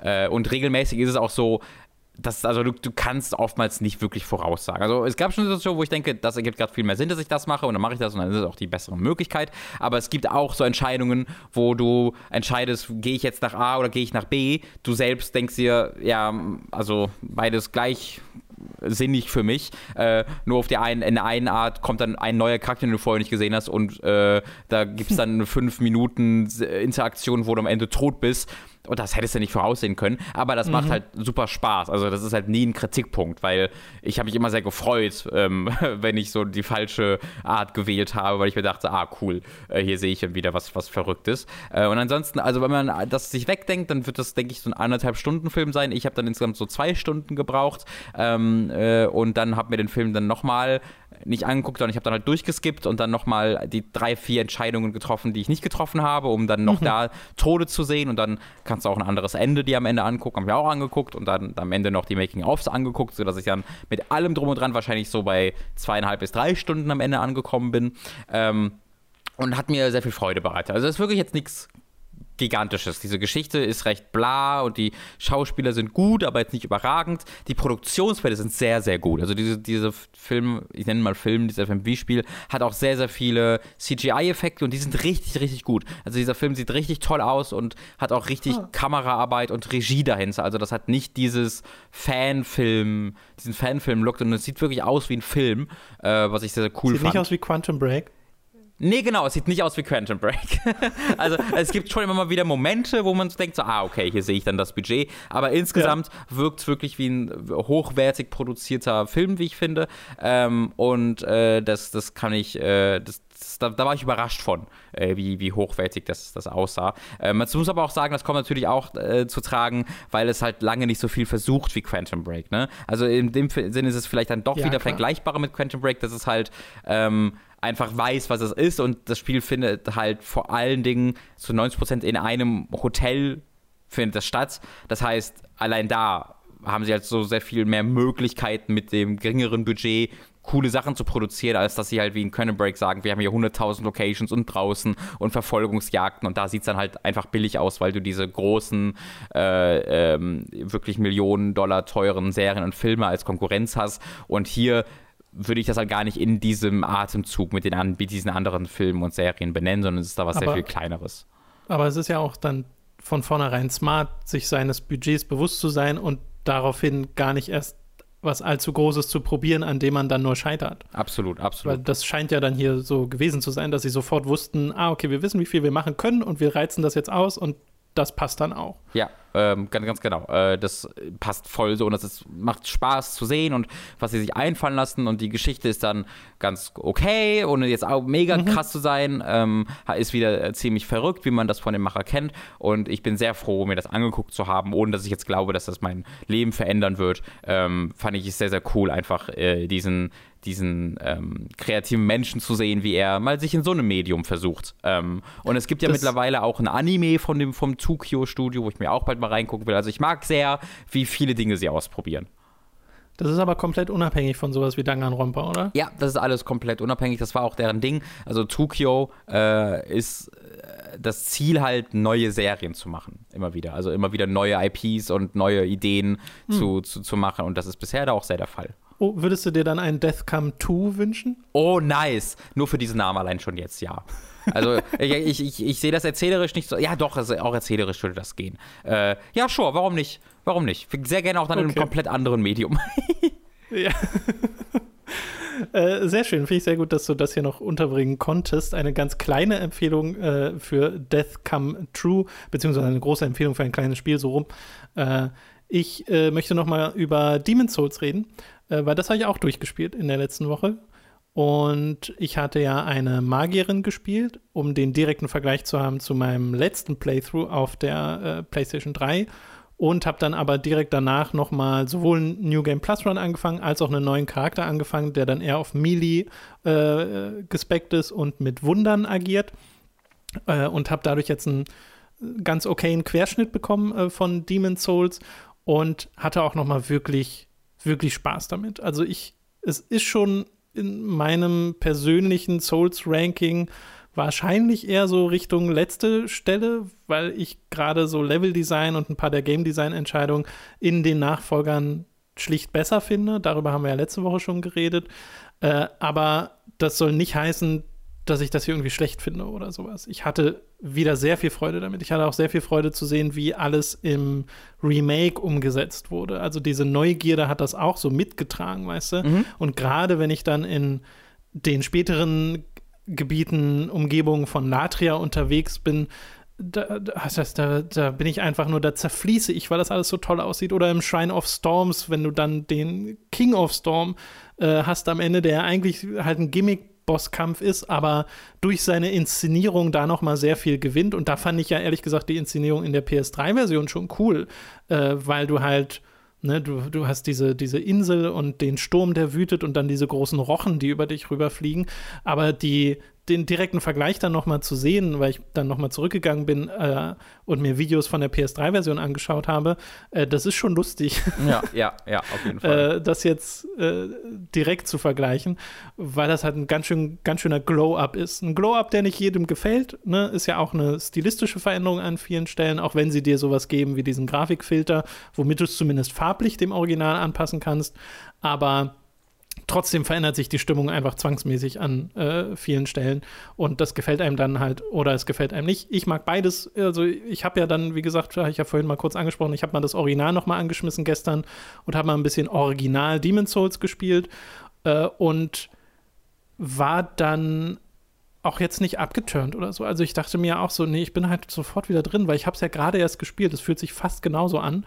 Ein paar Sachen haben sie ja wirklich komfortmäßig verändert, die einen dann auch auffallen, wenn man zurückkehrt zu Demon's Souls. Zum Beispiel, dass du, wenn du äh, einen Gegner anvisierst, nur in vier Richtungen rollen kannst. Und hier kannst du dynamisch rollen, also ausweichen im äh, Remake. Oder dass sie eine Komfortfunktion der späteren Souls-Spiele eingebaut haben, nämlich wenn du nach unten gedrückt hältst auf dem Steuerkreuz, kommst du zum ersten Slot deiner Quick Item Selection. Und das ist habe ich eher sehr exzessiv genutzt in äh, meinem Demon's Souls Run jetzt und es hat mir sofort gefehlt im Original. Also das sind einfach so Komfortdinger oder auch, dass du von jedem Archstone dich zu jedem anderen Archstone warpen kannst, ohne immer zum Nexus zurückzukehren. Ne? Mhm. Das sind so diese kleinen Verbesserungen, ohne die man Demon's Souls immer noch sehr gut spielen kann, aber die trotzdem auffallen, wenn sie fehlen. Oh ja. Und die Framerate ist halt das andere. Also ich habe tatsächlich mal versucht, ein Weilchen im äh, im Quality-Modus zu spielen, Demon's Souls. Mhm. Und wenn ich dann das Motion Blur ein bisschen runterdrehe, dann geht das auch. Also da gewöhne ich mich dann auch dran. Äh, und wenn ich sehr nah rangehe an den Fernseher, merke ich auch den Unterschied. Also den Auflösungsunterschied, mhm. dass das einfach sehr viel, oder was heißt sehr viel, dass es ein bisschen schärfer wirkt im Quality-Modus. Ich weiß nicht, was sonst noch für Features hinzukommen, äh, aber das ist so das Eheste, was ich erkenne, dass halt die Auflösung dann wirkliches 4K ist. Aber die 60 Frames die Sekunde sind da einfach so viel wert äh, für die Spielbarkeit, gerade bei einem Spiel wie Demon's Souls, was halt so, wo du auch schnell reagieren musst an manchen Stellen, da ist das halt extrem nützlich. Ich habe noch mal gemerkt, dass es so ein paar Stellen gibt, die sind wirklich äh, ultra nervig. Äh, es gibt ja diesen einen Boss am Ende von Latria, der einen Gegner, äh, einen, einen, Spieler beschwört. Äh, und zwar in einer Cutscene, die du nicht skippen kannst. Wow. Und wenn du das halt nicht beim ersten Mal schaffst, was bei mir so war, war, ich wurde instant gebacksteppt, nachdem ich in diesen Bossraum reingekommen oh no. bin und war einfach tot. Äh, weil ich bin halt auch so ein bisschen eine Glaskanone. Also PvP-Duelle laufen bei mir in der Regel nicht so gut. Ähm, wobei, eigentlich stimmt das nicht. Ich hatte schon ein paar PvP-Begegnungen, wo mich Leute invadiert haben. Und gerade wenn das in Latria passiert, ist das ja so. Latria ist ein sehr dunkles Gebiet. Stellt euch so einen Lovecraftian Horror vor, so ein bisschen Bloodborne, alles sehr finster, so Kirchtürme oder generell so ganz viele verschiedene Turmstrukturen im Horizont äh, und du bist auf so dünnen Brücken unterwegs. und wenn du da invadiert wirst und der Gegner halt nicht sofort weiß, was du für eine Charakterklasse spielst, also dass ich ein Zauberer bin und dann benutze ich halt Firestorm, was um mich herum so Feuersäulen äh, äh, entstehen lässt, die Spieler nicht sofort umbringen. Also die machen viel Schaden, aber die bringen den Spieler nicht sofort um. Aber sie schubsen ihn zur Seite. Und das hat halt zweimal dazu geführt, dass Leute da einfach runtergefallen sind. Mm. äh, diese Brücke und dann waren sie tot. Mhm. Und da habe ich mich dann sehr gefreut. Ähm, aber äh, ja, es ist, also, ne, ich habe Firestorm gerade angesprochen, das ist ein Zauber, den man ein bisschen später im Spiel kriegt, wenn man eine NPC-Quest macht, eine bestimmte. Äh, ich habe auch versucht, ein paar NPC-Quests zu machen. Und der ist noch genauso broken wie im Original. Also es ist super lustig. Äh, ich bin zum finalen Boss dieses Spiels gegangen und äh, der kann ein paar sehr fiese Sachen eigentlich.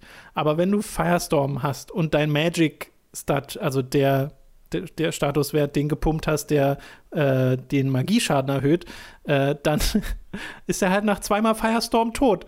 Und es ist ein sehr unepischer Kampf, aber ein sehr befriedigender.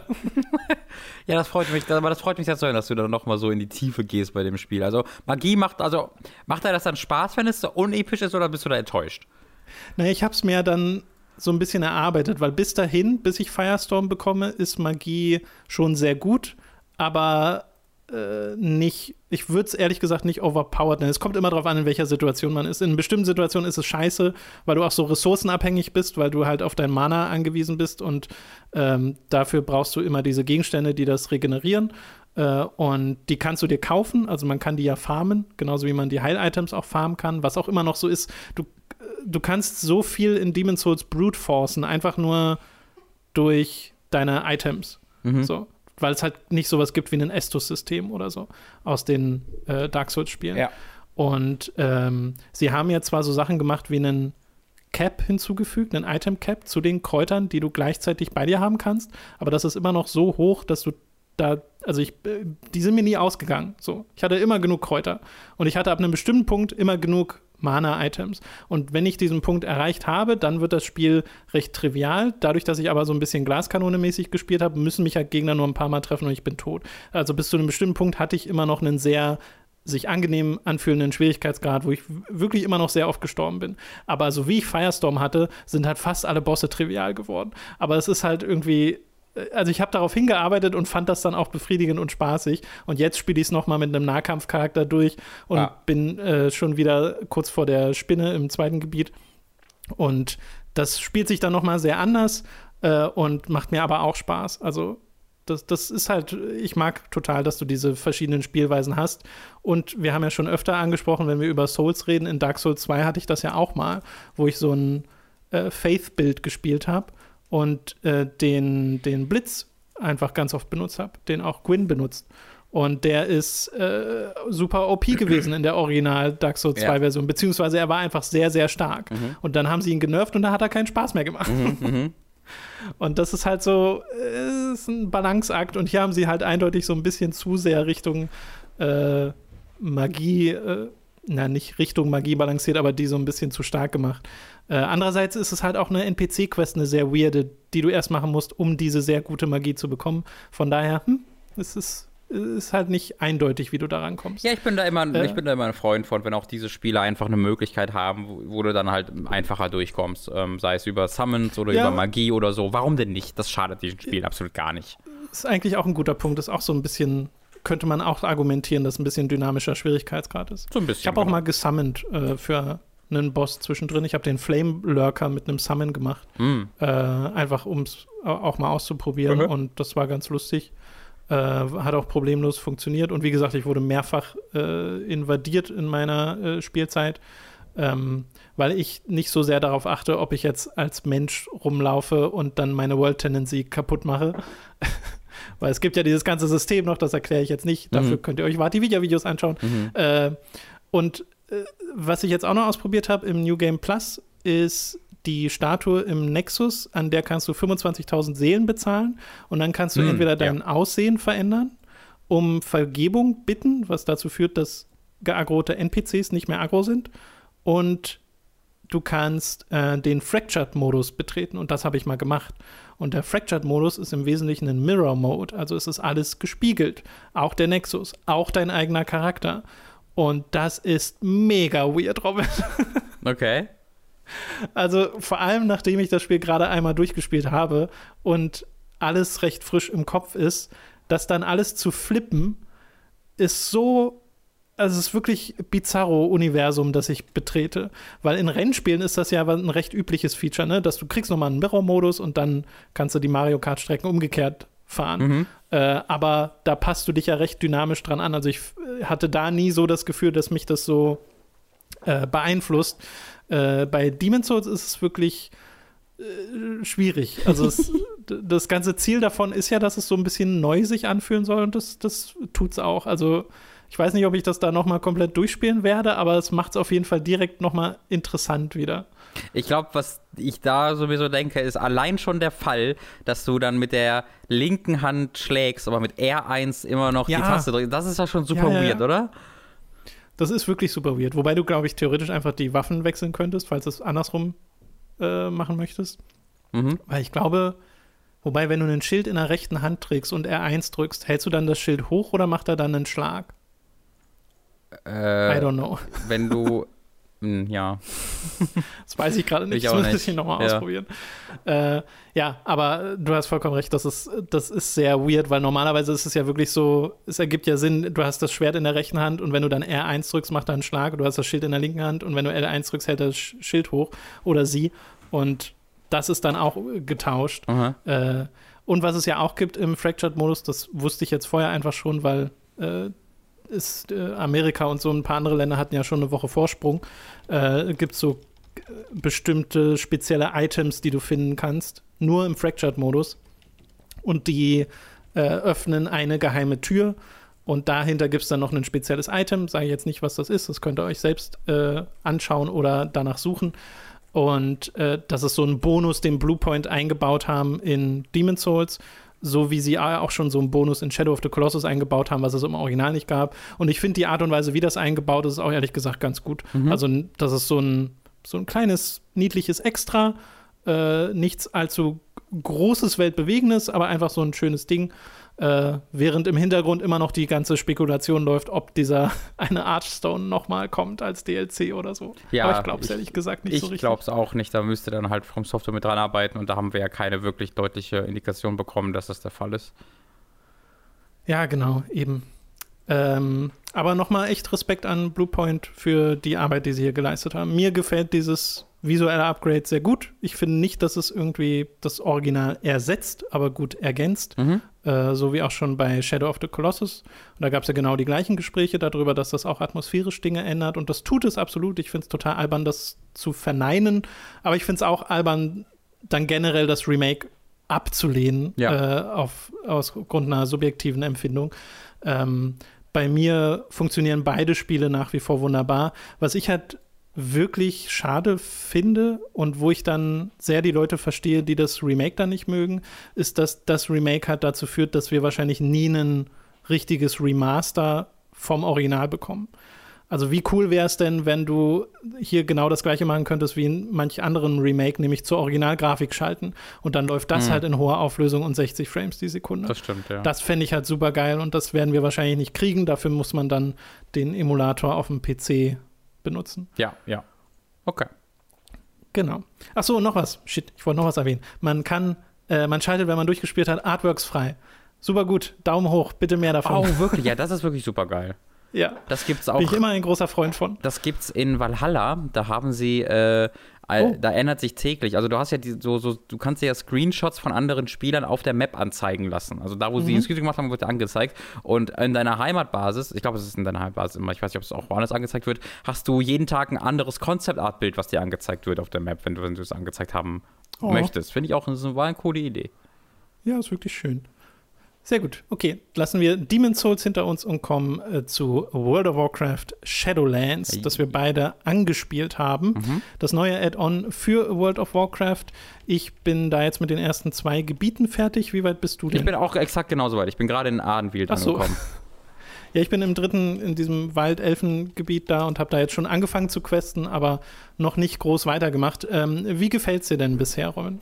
Äh, es gefällt mir sehr, sehr, sehr, sehr gut. Äh, also ich habe da richtig, äh, richtig Freude dran. Ähm, die Art und Weise, wie sie es schaffen, dieses komplett abgefuckte Weltendesign irgendwie für mich glaubwürdig zu gestalten, finde ich insane. Also, weil das war so mein, meine größte Sache. So, du bist halt im Totenreich unterwegs in Warcraft. Ähm, und wie glaubwürdig, wie gut kann das gestaltet sein? Äh, und das schaffen sie für mich sehr, sehr gut. Also ich habe sehr viel Freude daran, diese Welten zu erkunden und äh, habe jetzt gar nicht ganze Zeit irgendwie das Gefühl, so, wow, was für ein Schwachsinn das alles ist, das ist totaler, totaler Blödsinn, sondern sie haben da irgendwie die, ähm, das Art-Design äh, und der Storytelling hinbekommen, sodass ich finde, das äh, schließt, das, das, das fügt sich ziemlich dynamisch diese, in dieses, in dieses Spieleuniversum ein. Also, dass die, die mhm. Shadowlands mhm. existieren, ist ja auch nichts Neues, das wissen wir ja schon seit jeher. Ähm, aber äh, finde ich äh, ziemlich, ziemlich gut, allein auf einer erzählerischen, atmosphärischen Ebene bisher. Atmosphärisch funktioniert das bei mir auch und visuell, weil ich auch schön finde, wie sie. Ne, du wirst ja hier durch so ein Event ins Totenreich geschickt und dann sind das ja immer noch voneinander getrennte Gebiete, in denen du unterwegs bist, aber sie sind verbunden über so eine zentrale ja, Stadt, äh, Oribos oder wie heißt das? Äh, ich glaube, es heißt Ori, Oribos, ja, ich glaube schon. Ja, genau. Und äh, über äh, so Portale fliegst du dann von dieser Stadt in diese anderen äh, Gebiete und das wird halt flüssig und ohne Ladebildschirm gemacht, wie du dann durch so einen, ja, durch so einen Weltenstrom durchfliegst mit so einem transparenten Drachen, Echsen, Schlangenwesen.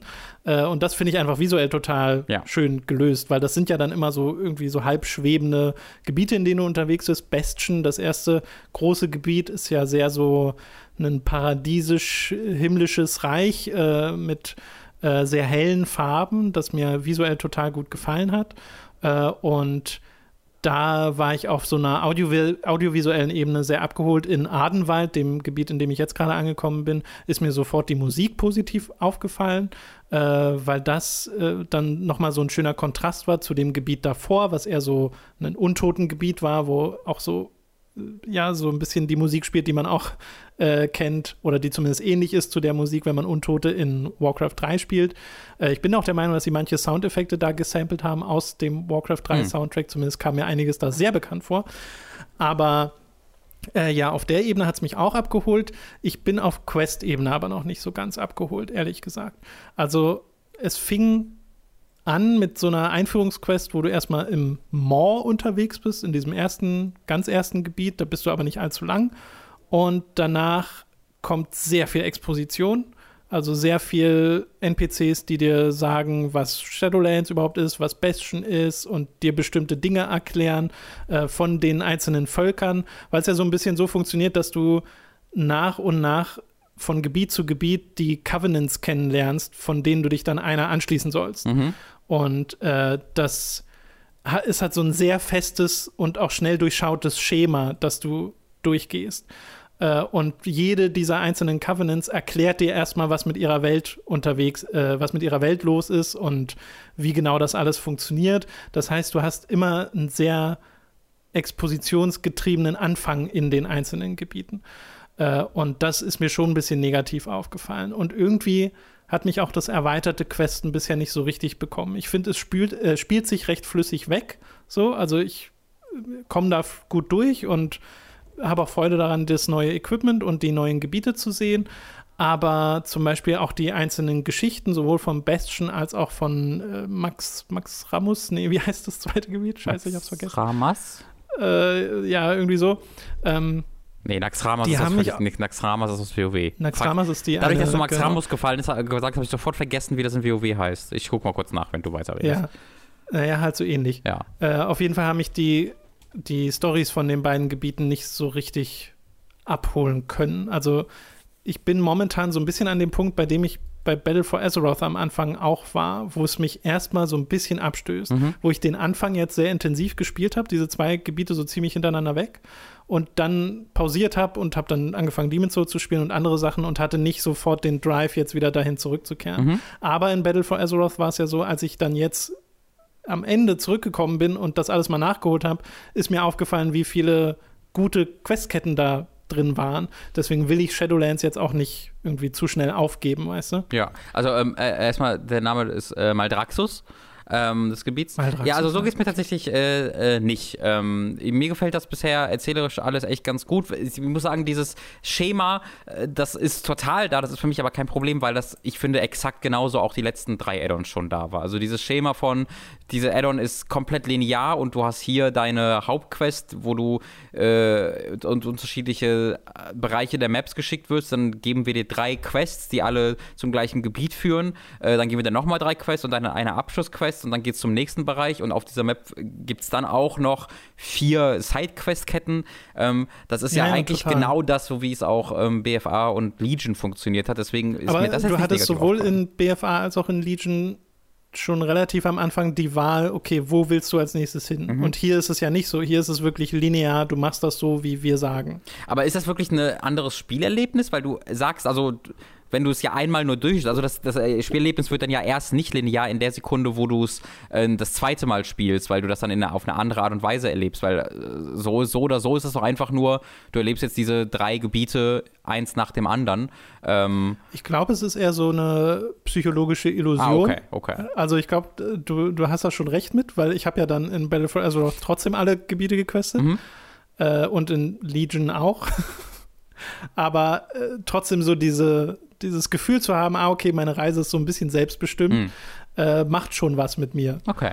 Ja, ich bin da wirklich so, ich, mir gefällt das so eine ganze Ecke besser, weil sie halt so die Mhm. Möglichkeit haben und da bin ich immer noch der Meinung, ne, das geht deutlich besser, aber äh, sie machen es schon so, dass es aufeinander aufbaut. Du gehst halt nach Maldraxxus, weil etwas in Bastion passiert Ja, und dann, das wenn du mit Maldraxxus fertig bist, hast du einen konkreten Grund, nach Ardenweald zu gehen äh, Mhm. und das connecten die so ein bisschen, aber ähm, auch hier bin ich sehr der Meinung, dass ich es schade finde, dass sie diese Add-ons immer so aufbauen, dass die Geschichten innerhalb der Add-ons so losgelöst sind von der großen Geschichte. Und das ist hier ein bisschen besser. Also hier hast du einen konkreteren einen konkreteren Verbindungspunkt, wie ich finde, als sowas wie in Legion, wo sie einfach ungefähr sagen, ja, die Burn Legion ist auch hier irgendwo oder in BFA, wo sie sagen, ja, du, äh, weiß ich nicht, in diesem, in diesem Sumpftrollgebiet, das ist auch wichtig, dass sie Verbündete sind für uns. Das war sehr, sehr vage nur äh, ver verbunden und hier haben sie eine konkretere Verbindung, so warum diese Gebiete und du, du diese Geschichten in den Gebieten lösen und erleben musst, damit die große Geschichte weitergeht. Das, das glaube ich denen mehr, das finde ich gl- glaubwürdiger. Ähm, aber ich finde immer noch schade, dass du, also ich habe jetzt in den zwei Gebieten von vier, habe ich einmal eine Cutscene gesehen, wo auch Sylvanas Teil von war. Ähm, und das verstehe ich nicht so ganz einfach, warum sie sich nicht trauen, die große Geschichte schon zu einem zentraleren Bestandteil dieser Kern-Add-on-Geschichten machen, weil das wird dann ja auch hier so sein, dass das dann wieder im Patch und im Endgame passieren wird. Und das verstehe ich einfach nie so grundsätzlich. Aber hier ist es wirklich so, ich mochte dann mal Draxus überraschend gerne, weil ich da hinkam und mir dachte, oh Gott, das sieht ja, das ist ja die langweiligst gestaltende Gebiet ever. Und dann sind die ganzen Monster einfach Legion-Wesen, hä? Äh, aber nee, das war dann, das fand ich dann in, vor allem mit den Monster- und Gegnerdesigns doch ein bisschen abwechslungsreicher, als ich gedacht hätte. Und dann auch die Geschichte hat mich äh, ein bisschen mehr mitgenommen, als ich gedacht hätte, ohne dass ich jetzt komplett es geliebt habe. Ähm, also ich bin da bisher tatsächlich sehr, sehr dabei und freue mich sehr darauf, ähm, Ardenweald äh, zu erkunden, weil das sieht ja wirklich, also mein Gott, von den ersten Schritten, die man da tätigt, sieht das ja wirklich unglaublich aus. Ja, also gerade Bastion und Ardenwald äh, und auch viele der Skyboxen sind wahnsinnig hübsch. Also ich kann immer nur die Leute belächeln, die sagen, World of Warcraft ist ein alt aussehendes, Ja. hässliches Spiel, weil ich finde das äh, teilweise wie ein Gemälde, wenn ich Absolut. einen Screenshot Ich mache so viele Screenshots. Ich habe auch sehr das Gefühl, und das kann nur ein Gefühl sein, aber ich habe irgendwie das Gefühl, dass diese, dass der Stil nochmal sich weiterentwickelt hat. Irgendwie alles ist ein bisschen runder. Ich, ich weiß gar nicht, wie ich das beschreiben soll. Runder ist, ist, ein, ist ein dummes Wort. Ähm, es wirkt alles so ein bisschen, es ist kein Blumeneffekt, aber es wirkt alles weicher. Weicher ist, glaube ich, der Begriff, den ich nutzen würde. Und das kann, glaube ich, auch was komplett Subjektives sein, aber irgendwie äh, ist mir da wieder ein Schritt aufgefallen und mir gefällt es wirklich sehr, sehr gut. Und man muss ja dazu sagen, der, ähm, äh, einer der großen Kernideen und Kernmechaniken von ähm, äh, diesem Addon haben wir doch nicht erlebt, dass du ja am Ende ja. dich für eine der vier Fraktionen entscheidest. Also jedes dieser Gebiete, äh, der vier Gebiete hat eine Kernfraktion, für die du hier arbeitest. Und dann am Ende sagst du quasi, welcher der, der du beitreten willst. Und dann gibt es halt die Quest-Chains, die im Original, ich glaube, das beste Vergleich war dann die War Campaign, also im Original, im Battle for Azeroth, in Azeroth war das die War Campaign, die dich dann weitergetragen hat. Und hier sind es dann eben Quest-Chains, die, soweit ich das verstanden habe, eben an diese Fraktion gebunden sind, was dir eben auch wieder Spielwert geben soll, weil du natürlich nur eine pro Charakter wählen kannst. Und das ist, soweit ich weiß, auch eine finale Entscheidung. Äh, und das finde ich super cool. Und ich habe bisher auch echt ziemlich Positives über den Turm gehört. Also diesen Endgame-Turm, den du auch alleine, äh, was sogar sehr motiviert wird, dass du den alleine erkunden kannst. Äh, mhm. äh, das scheint auch ziemlich cool zu sein, also besser als zumindest diese, diese Island Expeditions und so. Also da bin ich auch gespannt zu sehen, was kommt, wenn man das letzte Gebiet erkundet hat.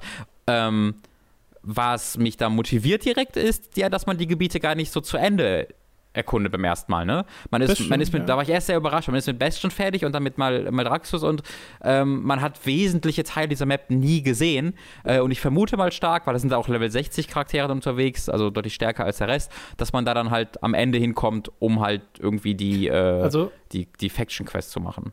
Genau, das, das wird es sicherlich geben, dass du da sowieso noch mal hin musst, aber es gibt auch Gebiete, die sind an optionale Quests gekoppelt, also wo dich manchmal so ja, ganz normale Ausrufezeichen-Quests ja. hinführen und da gibt es dann so ein kleines Ding, was du fertig machen kannst, mhm. äh, was du aber auch ignorieren kannst, wenn du nur die Hauptquest machen willst, was ja jetzt auch noch mal deutlicher gekennzeichnet ist, ja, was stimmt. Haupt- und was Nebenquest ist. Stimmt. Äh, für das das finde ich auch ganz gut, dass er das. Also erst war ich eher so, äh, was ist hier ein neues Ausrufezeichen-Symbol? What the fuck? Weil das muss man wissen. das hat sich ja wirklich seit jetzt 16 Jahren nicht geändert. Äh, das war so eine kleine Änderung, dass ich so, ah, was mit meinem WoW passiert? Äh, sehr schön. Ja, also ich werde auf jeden Fall dranbleiben. Es ist äh, halt irgendwie vielleicht so ein bisschen so ein Ding, dass es bei mir ein bisschen mehr Ermüdungserscheinungen weckt, weil ich halt gerade erst Battle for Azeroth mm, das kann ich nachgequestet habe, weißt ja. du? Also ich hatte diese Pause nicht. Äh, aber äh, ich weiß es nicht so ganz. Ich bin auf jeden Fall auch noch gespannt auf die Covenants und auf das, was dann danach kommt. Äh, weil man ja auch recht schnell levelt. Also ne, man ja, hat ja. ja diese 10 Level, die man jetzt bis 60 macht und das geht recht fix. Oh ja, ich bin ja im dritten Gebiet angekommen. Ich bin Level 57,5, glaube ich. Ähm, und ich habe ja, immer noch zwei, drei Sidequests übrig in Maldraxxus, die ich jetzt noch machen muss, weil ich einfach Adenbild sehen wollte. Bin ich dann rübergegangen. Ähm, aber ja, ich äh, glaube auch, man ist da lange vor Ende des Add-on-Paths schon auf Level 60. Und das Level davor geht sowieso. Also man ist ja wirklich in unter zwölf Stunden mittlerweile auf voll, auf, auf, auf voll gelevelt. Ja, genau, das haben sie ja, haben sie ja alles angepasst. Ja, ja. Äh, okay, cool. Also da werden wir dann in Zukunft äh, potenziell nochmal über Shadowlands reden, mhm. wenn wir da ein bisschen mehr Erfahrung gesammelt haben. Wir haben noch ein Spiel auf der Liste, nämlich äh, Legacy of Kain Defiance. Ist jetzt schon eine Weile her, dass du das im Stream mhm. Äh, nachgeholt hast, dieses Spiel, nachdem du ja die anderen Teile der Legacy of Kain-Reihe Up Soul River 2 gezockt hast und du wolltest jetzt noch mal so einen ja, finalen Eindruck geben, sowohl von Defiance als auch der Reihe selbst. An dieser Stelle noch einmal kurz der Service-Hinweis. Ich habe nachgeschaut, auf Steam ist Defiance gerade im Angebot ja. für 97 Cent. Mhm. Ja, das ist ein schönes, schönes Angebot für halt etwas, was nicht funktioniert, I guess. Ähm, ihr könnt es zum Laufen das bringen. gar nicht auf dem PC? Ja, doch schon. Also ihr könnt es schon zum Laufen. Defiance ist auch wieder einer der besser laufenden Titel, aber kein, also selbst die besser laufenden Titel stürzten bei mir immer irgendwann ab und es war nie, und die Controller hatten immer kleinere Sachen, also es war nie ein gut funktionierendes Erlebnis. Das würde ich immer dazu sagen. Also man muss da ja bereit sein, wirklich dann zu patchen und äh, zu, dran zu mhm. arbeiten, dass es funktioniert und selbst wenn es dann funktioniert, muss man mit der Gefahr leben, dass es einfach abstürzen kann jederzeit. Äh, bei mir beim Blood Omen 2 dann sogar Save Games löschen kann. Ähm, das, das, das, macht, das macht mir dann halt keinen großen Spaß, mit dieser Angst zu leben. Ich glaube, das ist eher mein Ding. Aber es funktioniert die, die, konstante Angst im Hintergrund. Ja, im ja, Kern du hast dann halt die Xbox-Version gespielt, ne? Genau, ich habe dann die Xbox-Version gespielt, die dann auch wieder ähm, wie Soul River 2 verschiedene Sprachversionen drauf hat, wo man also ähm, auch auf der äh, in, innerhalb eines PAL-Gebiets, also ne, ob man jetzt die englische oder die deutsche Version kauft, ist egal, man wählt dann einfach aus. Ähm, genau, ich habe die Xbox-Version gespielt, ist jetzt schon ein paar Wochen her. Ihr könnt euch die kompletten Playthroughs auch in einer großen Legacy of Kane Playlist auf äh, Time to 3 angucken. Und äh, Defiance ist der letzte Teil äh, dieses, äh, dieser, dieser Spielerei, der große Abschluss.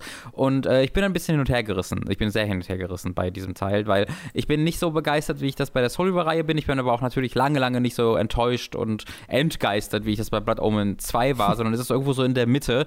Ähm, Legacy of Kane, Defiance ist halt ein Character-Action-Game jetzt geworden. Du hast feste Kameraeinstellungen, Kombosysteme äh, und so weiter und so fort. Äh, aber lange nicht also nicht wirklich genug, damit sich das über die Spielzeit trägt. Ja, du, das, was du am Anfang machen kannst an Kombos und Angriffen, das ist auch das, was du am Ende machen kannst. Also ist, du schaltest da hm. nichts wirklich groß okay. frei. Du schaltest so ein paar Angriffsmanöver frei, aber das sind irgendwie drei oder vier oder sind vier oder fünf Stück, die dann nicht relevant genug sind. Ähm, die beiden, du spielst zwei unterschiedliche Charaktere mit Kane und Raziel, aber die steuern sich identisch und auch die Unlocks sind immer ein Spiegel des anderen. Also du schaltest immer die exakt gleichen Fähigkeiten frei, die dann anders heißen und etwas anders aussehen, aber immer exakt das gleiche machen. Ähm, und das ist ein bisschen schade. Und dann ist das Spiel halt wirklich auch sehr in die Länge gezogen. Also du hast in den ersten, ich weiß jetzt gar nicht, wie lange ich gebraucht habe. Ich glaube, ich habe wieder so neun Stunden gebraucht. Und die Geschichte erzählt sich fast komplett in den letzten zwei. Ähm, und an oh. die ersten sieben, acht Stunden, also auch wenn du dir die Cutscenes anguckst, irgendwie du guckst dir so einen Cutscene-Film an und die komplette erste Hälfte dieser Cutscenes äh, ist dann die ersten acht Stunden, die komplette zweite Hälfte ist in der letzten Stunde und die erste Hälfte sind auch gar keine groß inszenierten Cutscenes meistens, sondern vor allen Dingen bestehen die daraus, dass ähm, Raziel und Kane sich immer wieder in dem gleichen Setting zurückkehren, um sich dort so Gemälde anzugucken, wo sie Dinge erfahren über die Vergangenheit der des Universums und der Welt und dann halt sagen in einem Monolog, ah, ich sehe gerade das auf dem Gemälde und das ist also passiert und dann gehen sie weiter. Aber diese wirklich, diesen, diese Dialoge und Gespräche, die hast du wirklich fast gar nicht, bis dann in der letzten Spiel, im letzten Spielviertel. Ähm, und dann ist es richtig cool. Also das ist dann richtig geil teilweise, was da wieder passiert, was, wie es da geschrieben wird und wie es inszeniert ist. Das ist richtig, richtig toll. Aber dieses Spiel ist viel, viel, viel, viel zu lang äh, und hat dann zwischendurch wirklich so absurde macht äh, Dinge, um diese Spielzeit zu strecken, dass du wirklich teilweise fünf, sechs Mal in die gleiche Umgebung zurückkehrst, äh, um dort immer wieder ähnliche Sachen zu machen, um dann ein neues Upgrade zu bekommen, das dann irgendwie recht irrelevant ist, ähm, dass es mich dann schon sehr ermüdet hat, auf jeden Fall auch. Ähm, deswegen bin ich so sehr hintergerissen auch bei Legacy of Kane, weil ich würde sagen, jeder, äh, also ich würde es jedem dazu motivieren, Soul River 1 und 2 zu spielen. Äh, das mhm. sind wirklich richtig also wichtige Spiele für die Industrie, wie ich finde, einfach richtig tolle Spiele immer noch, auch mit ihren Schwächen, die vor allem dem Alter geschuldet sind. Habt da keine Angst, auch einfach mal nachzugucken, wo ihr jetzt hin müsst, weil so Spielführung zum Beispiel sowas ist, was da nicht, äh, was da äh, immer mal wieder ein Problem bereiten kann. Ähm, aber bei The Legacy of Kane Defiance zum Beispiel fällt mir das schon schwerer zu sagen, das muss man jetzt gespielt haben, weil einfach es ist so ein frühes Character-Action-Game, die deutlich besser wurden. Und da ergibt es dann für mich mehr Sinn, die Geschichte sich anzugucken, ähm, wie du es gemacht hast. Äh, mhm. da, das spart man wirklich viel Zeit und einfach super viel toten Raum zwischendurch. Und selbst wenn man sich, also bei der Geschichte bin ich dann halt über, äh, am überraschtesten, weil dieses Ding endet ja mit einem Cliffhanger und da hatten wir eine riesige Diskussion und man kann sich das durchaus auch so erklären, dass es dann kein richtiger Cliffhanger ist, sondern schon einen Abschluss findet in einem anderen Teil, weil es hat ja Zeitreisen und so. Aber befriedigend war das nicht, wie ich finde. So wie, also Defiance endet nicht mit diesem großen Ende, wie man sich das vorstellt, denn es war nicht als letzter Teil gedacht. Es war mit Dark Prophecy direkt schon ein Sequel in Arbeit, wo es dann auch ein Sequel sein sollte. Und das wirkt auch voll so. Ähm, und man kann sich das jetzt schon so erschließen, wie es endet. Und das ist alles schon gut. Aber dieses große Finale gibt es hier leider nicht. Und das finde ich sehr, sehr schade. Ja, das hatte mich ja auch so verwirrt, weil ich habe ja, also es ist schon sehr lange her, dass ich mir das alles mal angeguckt habe und hatte nicht im Kopf, dass es offen ist. Äh, und war dann, fand dann irgendwie interessant, dass das da unter den Kommentaren auch so eine Diskussion ausgelöst ja. hat, wie offen es denn nun tatsächlich ist. Äh, aber es gibt ja nun mal die Informationen darüber, was schon in Entwicklung war ne? und was, was dann leider nicht wurde. Ja. Äh, und man wir hatten so einen, wir hatten mal so einen On-Topic-Podcast, in dem wir auch über Spiele geredet haben, die Sequels verdient hätten. Und da haben wir auch über Legacy of Kain geredet und wie man das fortsetzen könnte. Würde man da eine Fortsetzung machen? Würde man einen Remake machen? Würde man sowas machen wie äh, Final Fantasy VII Remake, was so Remake ist, aber auch ein bisschen mehr als ein Remake? Und das äh, ist halt ganz witzig, was, was es denn wäre. Was wäre Legacy of Kain, wenn es jetzt irgendwie in 2021 zurückkehren würde? Ja, äh, da würde ich sehr auf diesen Podcast sehen, weil da haben wir nämlich recht ausführlich drüber geredet sogar. Genau. Ja, aber also schade, dass das dann so endete, aber schön auf der anderen Seite, dass du noch mal so dann die Genialität von Soul River 2 oder sowas äh, teilen konntest auf, äh, im Livestream. Ja, also ich bin sehr froh, es gemacht, gemacht zu haben, weil es einfach immer so ein Fragezeichen für mich war, dieses, dieses, diese Spielereihe und ja. ich die endlich mal, die endlich mal befüllen konnte. Und ja, es war dann halt nicht ganz dieses großartige Ding, was ich mir davon ähm, erhofft habe tatsächlich, äh, aber es hatte immer noch sehr, sehr viele Highlights, nichtsdestotrotz. Äh, die, hohe Höhen, äh, ja. Genau, hohe Höhen, aber halt auch tiefe Tiefen. Ähm, mhm. Beides gleichermaßen. Deswegen würde ich halt heutzutage darauf hinweisen äh, und sagen, ey, guckt euch am besten einfach eine Filmversion davon an. Das lohnt sich immer noch, das ist cool äh, und einzigartig. Und ja, ist dann auch da nicht ganz der äh, irgendwie der Home Run, den ich mir erhofft hätte, aber immer noch lohnt es sich total. Ähm, aber ob man jetzt Blood Omen 2 und Defiance wirklich selbst nochmal durchspielen muss, ähm, ja, weiß ich nicht genau. Hm, ja, naja, vor allem Blood Omen 2. vor allem, also das, das auf jeden das soll, das muss man auf keinen Fall mehr spielen. Das ist wirklich einfach ja. kein gutes Spiel. Ja. ja. Äh, okay, dann äh, soll es das doch gewesen sein zu äh, Legacy of Kain. Und wir haben natürlich noch ein Thema übrig für diesen Podcast. Es kommt jetzt nämlich Robins famoses Formel 1 Fest. Wow. Äh, das, also, das heute auf ein einziges Thema reduziert sein wird. Ähm, mhm. Die WM ist ja vorbei äh, und ihr habt es sicherlich auch schon mitbekommen, aber äh, wenn nicht, werde ich euch äh, darüber berichten. Es gab einen unfassbaren Unfall ähm, bei der Formel 1. Einen, den ich so noch nie gesehen habe und auch einen, wo mir das Herz wirklich in die Hose gerutscht ist und äh, ich auch wirklich danach echt ein bisschen durch den Wind war, weil sowas habe ich noch mhm. nie gesehen. Ähm, was hast du denn damit von mitbekommen, Tom? Ich habe nur Bilder mitbekommen, hm, ja. einzelne, von äh, einem, ich glaube, in zwei Teile geteilten mhm, Auto. Genau. Äh, das ist das Auto von äh, Romain Grosjean gewesen. Äh, und der äh, hat ein etwas seltsames, also erstmal, um, das sollten wir für einfach sagen, ihm geht's gut, er wird heute sogar schon aus dem Krankenhaus entlassen. Das ist unglaublich. Äh, er hat, mhm. er hat äh, keinerlei schweren Verletzungen, er hat, er hat leichte Verbrennungen und that's it. Und die sind dann auch nur in den Händen reduziert und da auch nicht so schlimm, dass er länger im Krankenhaus sein müsste. Also absolut unfassbar. Denn was passiert ist, ist folgendes: ähm, Das war die erste Runde, kurz nach dem Start, wo es so ein bisschen Coach zugeht und Romain äh, oder Grosjean hatte ein etwas seltsames Manöver gestartet. Der war quasi auf der linken Seite der Strecke und auf der äh, Mitte-Rechts-Seite, also der Strecke, eher rechten Seite der Strecke, war ein anderer Fahrer, der ähm, leicht hinter äh, äh, Grosjean fuhr und, Rom, und Grosjean hat wirklich einfach komplett die Seite gewechselt auf der Strecke. Also er ist wirklich sehr steil nach rechts gezogen und hat dann halt mit seinen Hinterreifen die Vorderreifen des äh, Hinterfahrers getroffen, Kvyat. Kannte Kvyat nichts für. Das war komplett äh, Grosjeans Ding. Ich weiß, ich weiß auch nicht, was er sich da wirklich so gedacht hat. Ähm, mhm. Und dadurch hat er natürlich, ist Grosjean natürlich, äh, hat sich so dann leicht gedreht zur Seite und ist halt dann mit 200 km/h so stumpf dadurch in eine Wand gefahren. Weil, also da gibt es normalerweise jetzt nicht so große Unfälle an dieser Stelle der Strecke und äh, es war so noch halb in der Kurve und da war dann halt sehr nah neben der Strecke die Leitplanke und ne, Grosjean wird halt dann so zu, leicht seitlich geschoben und hat natürlich immer noch seinen Speed und fährt halt dann wirklich stumpf mit 200 km/h in diese Leitplanke hinein. Und was da passiert ist, ist, der vordere Teil der, des Autos hat sich durch die Mitte der Leitplanke gebohrt. Also die Leitplanke ist so in mehrere Teile zersplittert äh, und durch die Mitte dieser Leitplanke ist dann der vordere Teil des Autos durchgeraspelt äh, und dadurch ist dann diese Leitplanke hat dann so ein bisschen fungiert halt wie so ein ja, ich weiß gar nicht, wie ich das sagen will, wie, wie, so ein Werkzeug, das halt dann dieses Auto in zwei geteilt hat, weil ne, die, die, der vordere Teil äh, raspelt sich durch diese Leitplanke, aber die ist natürlich auch sehr scharf und es wird natürlich immer größer und dicker nach hinten hin, dieses Auto, und wird dann halt in zwei Teile geteilt. Ähm, und der hintere Teil stand dann einfach vor der Leitplanke, fast unbeschädigt.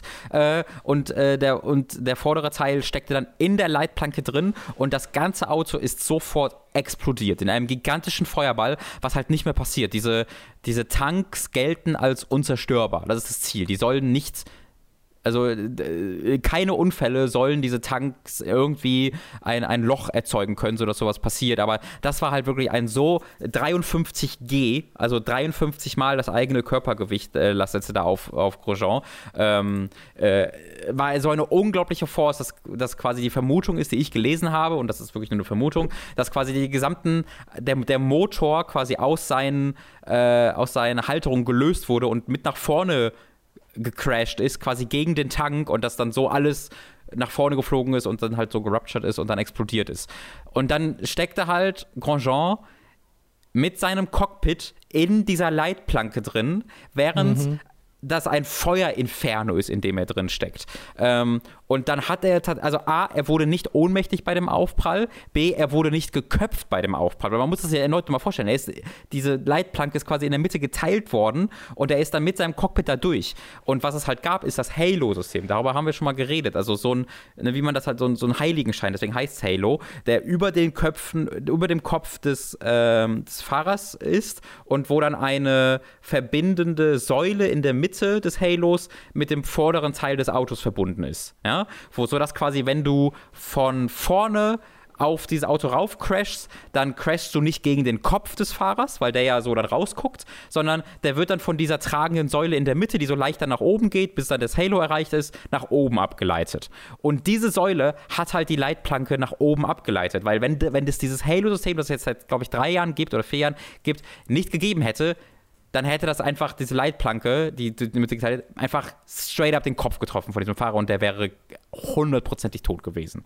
Ähm, ja. Also das unglaublich gut. Aber da ist er dann, also trotz dieser 53G ein Aufpralls nicht ohnmächtig geworden, was dann von dem sogenannten Hans-System heißt das, äh, was halt dafür sorgt, dass dieser Kopf des Fahrers ähm, auch bei solchen Aufprellen quasi unbeweglich sein soll. Ja, also der, der soll nicht nach vorne äh, gejankt werden, sondern das wird so gehalten von diesem System, dass der Kopf quasi trotzdem, also wenn alles so läuft wie soll, unbeweglich bleibt. Äh, und deswegen ist er dann halt nicht ohnmächtig geworden sogar äh, und hat es dann sogar geschafft, sich aus diesem Feuerinferno zu befreien. Das sind wirklich unfassbare Bilder, weil man sieht dort, wie er äh, versucht, kurz unter der Leitplanke drunter durchzukriechen. Das geht halt nicht, weil es zu eng ist. Er muss dann zurück ins, ins Cockpit, wo es halt brennt, und dann auf der anderen Seite raus und schafft das dann sogar und wackelt dann leicht mit den Händen, weil der sich die verbrannt hat.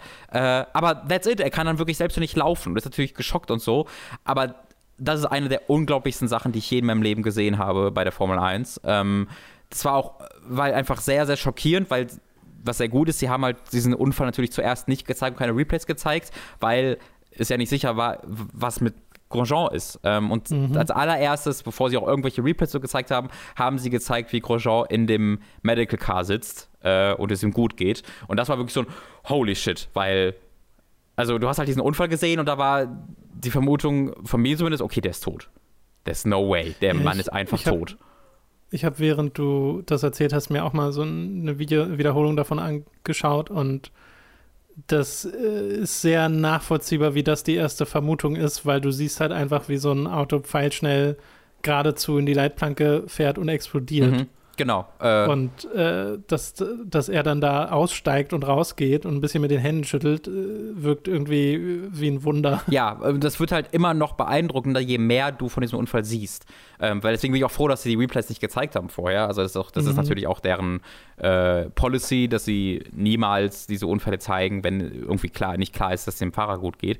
Ähm, weil wenn du dann diese Replays siehst, und wirklich siehst, wie er in diesem Feuerinferno sitzt und dass das Auto in zwei gezeigt wurde und dass der, das Cockpit des Autos in der Leitplanke drin klemmt. Also ja. selbst, dass er also dass er überhaupt da rauskam, ist halt echt eine, wenn er 50 Zentimeter irgendwie weiter rechts, links gewesen wäre, wäre er vielleicht festgeklemmt. Ähm, das, je mehr man von diesem Unfall sah, desto unglaublicher erschien es, erschien es, dass man das überlebt überhaupt. Aber dass man es dann nicht nur überlebt, sondern nahezu unverletzt überlebt, ist wirklich ein, ist wirklich ein Wunder und ist ein unglaubliches, ähm, unglaublich gutes Zeichen einfach für die Sicherheit in dieser, in, in dieser Rennsportklasse. Ähm, weil das ist wirklich unfassbar.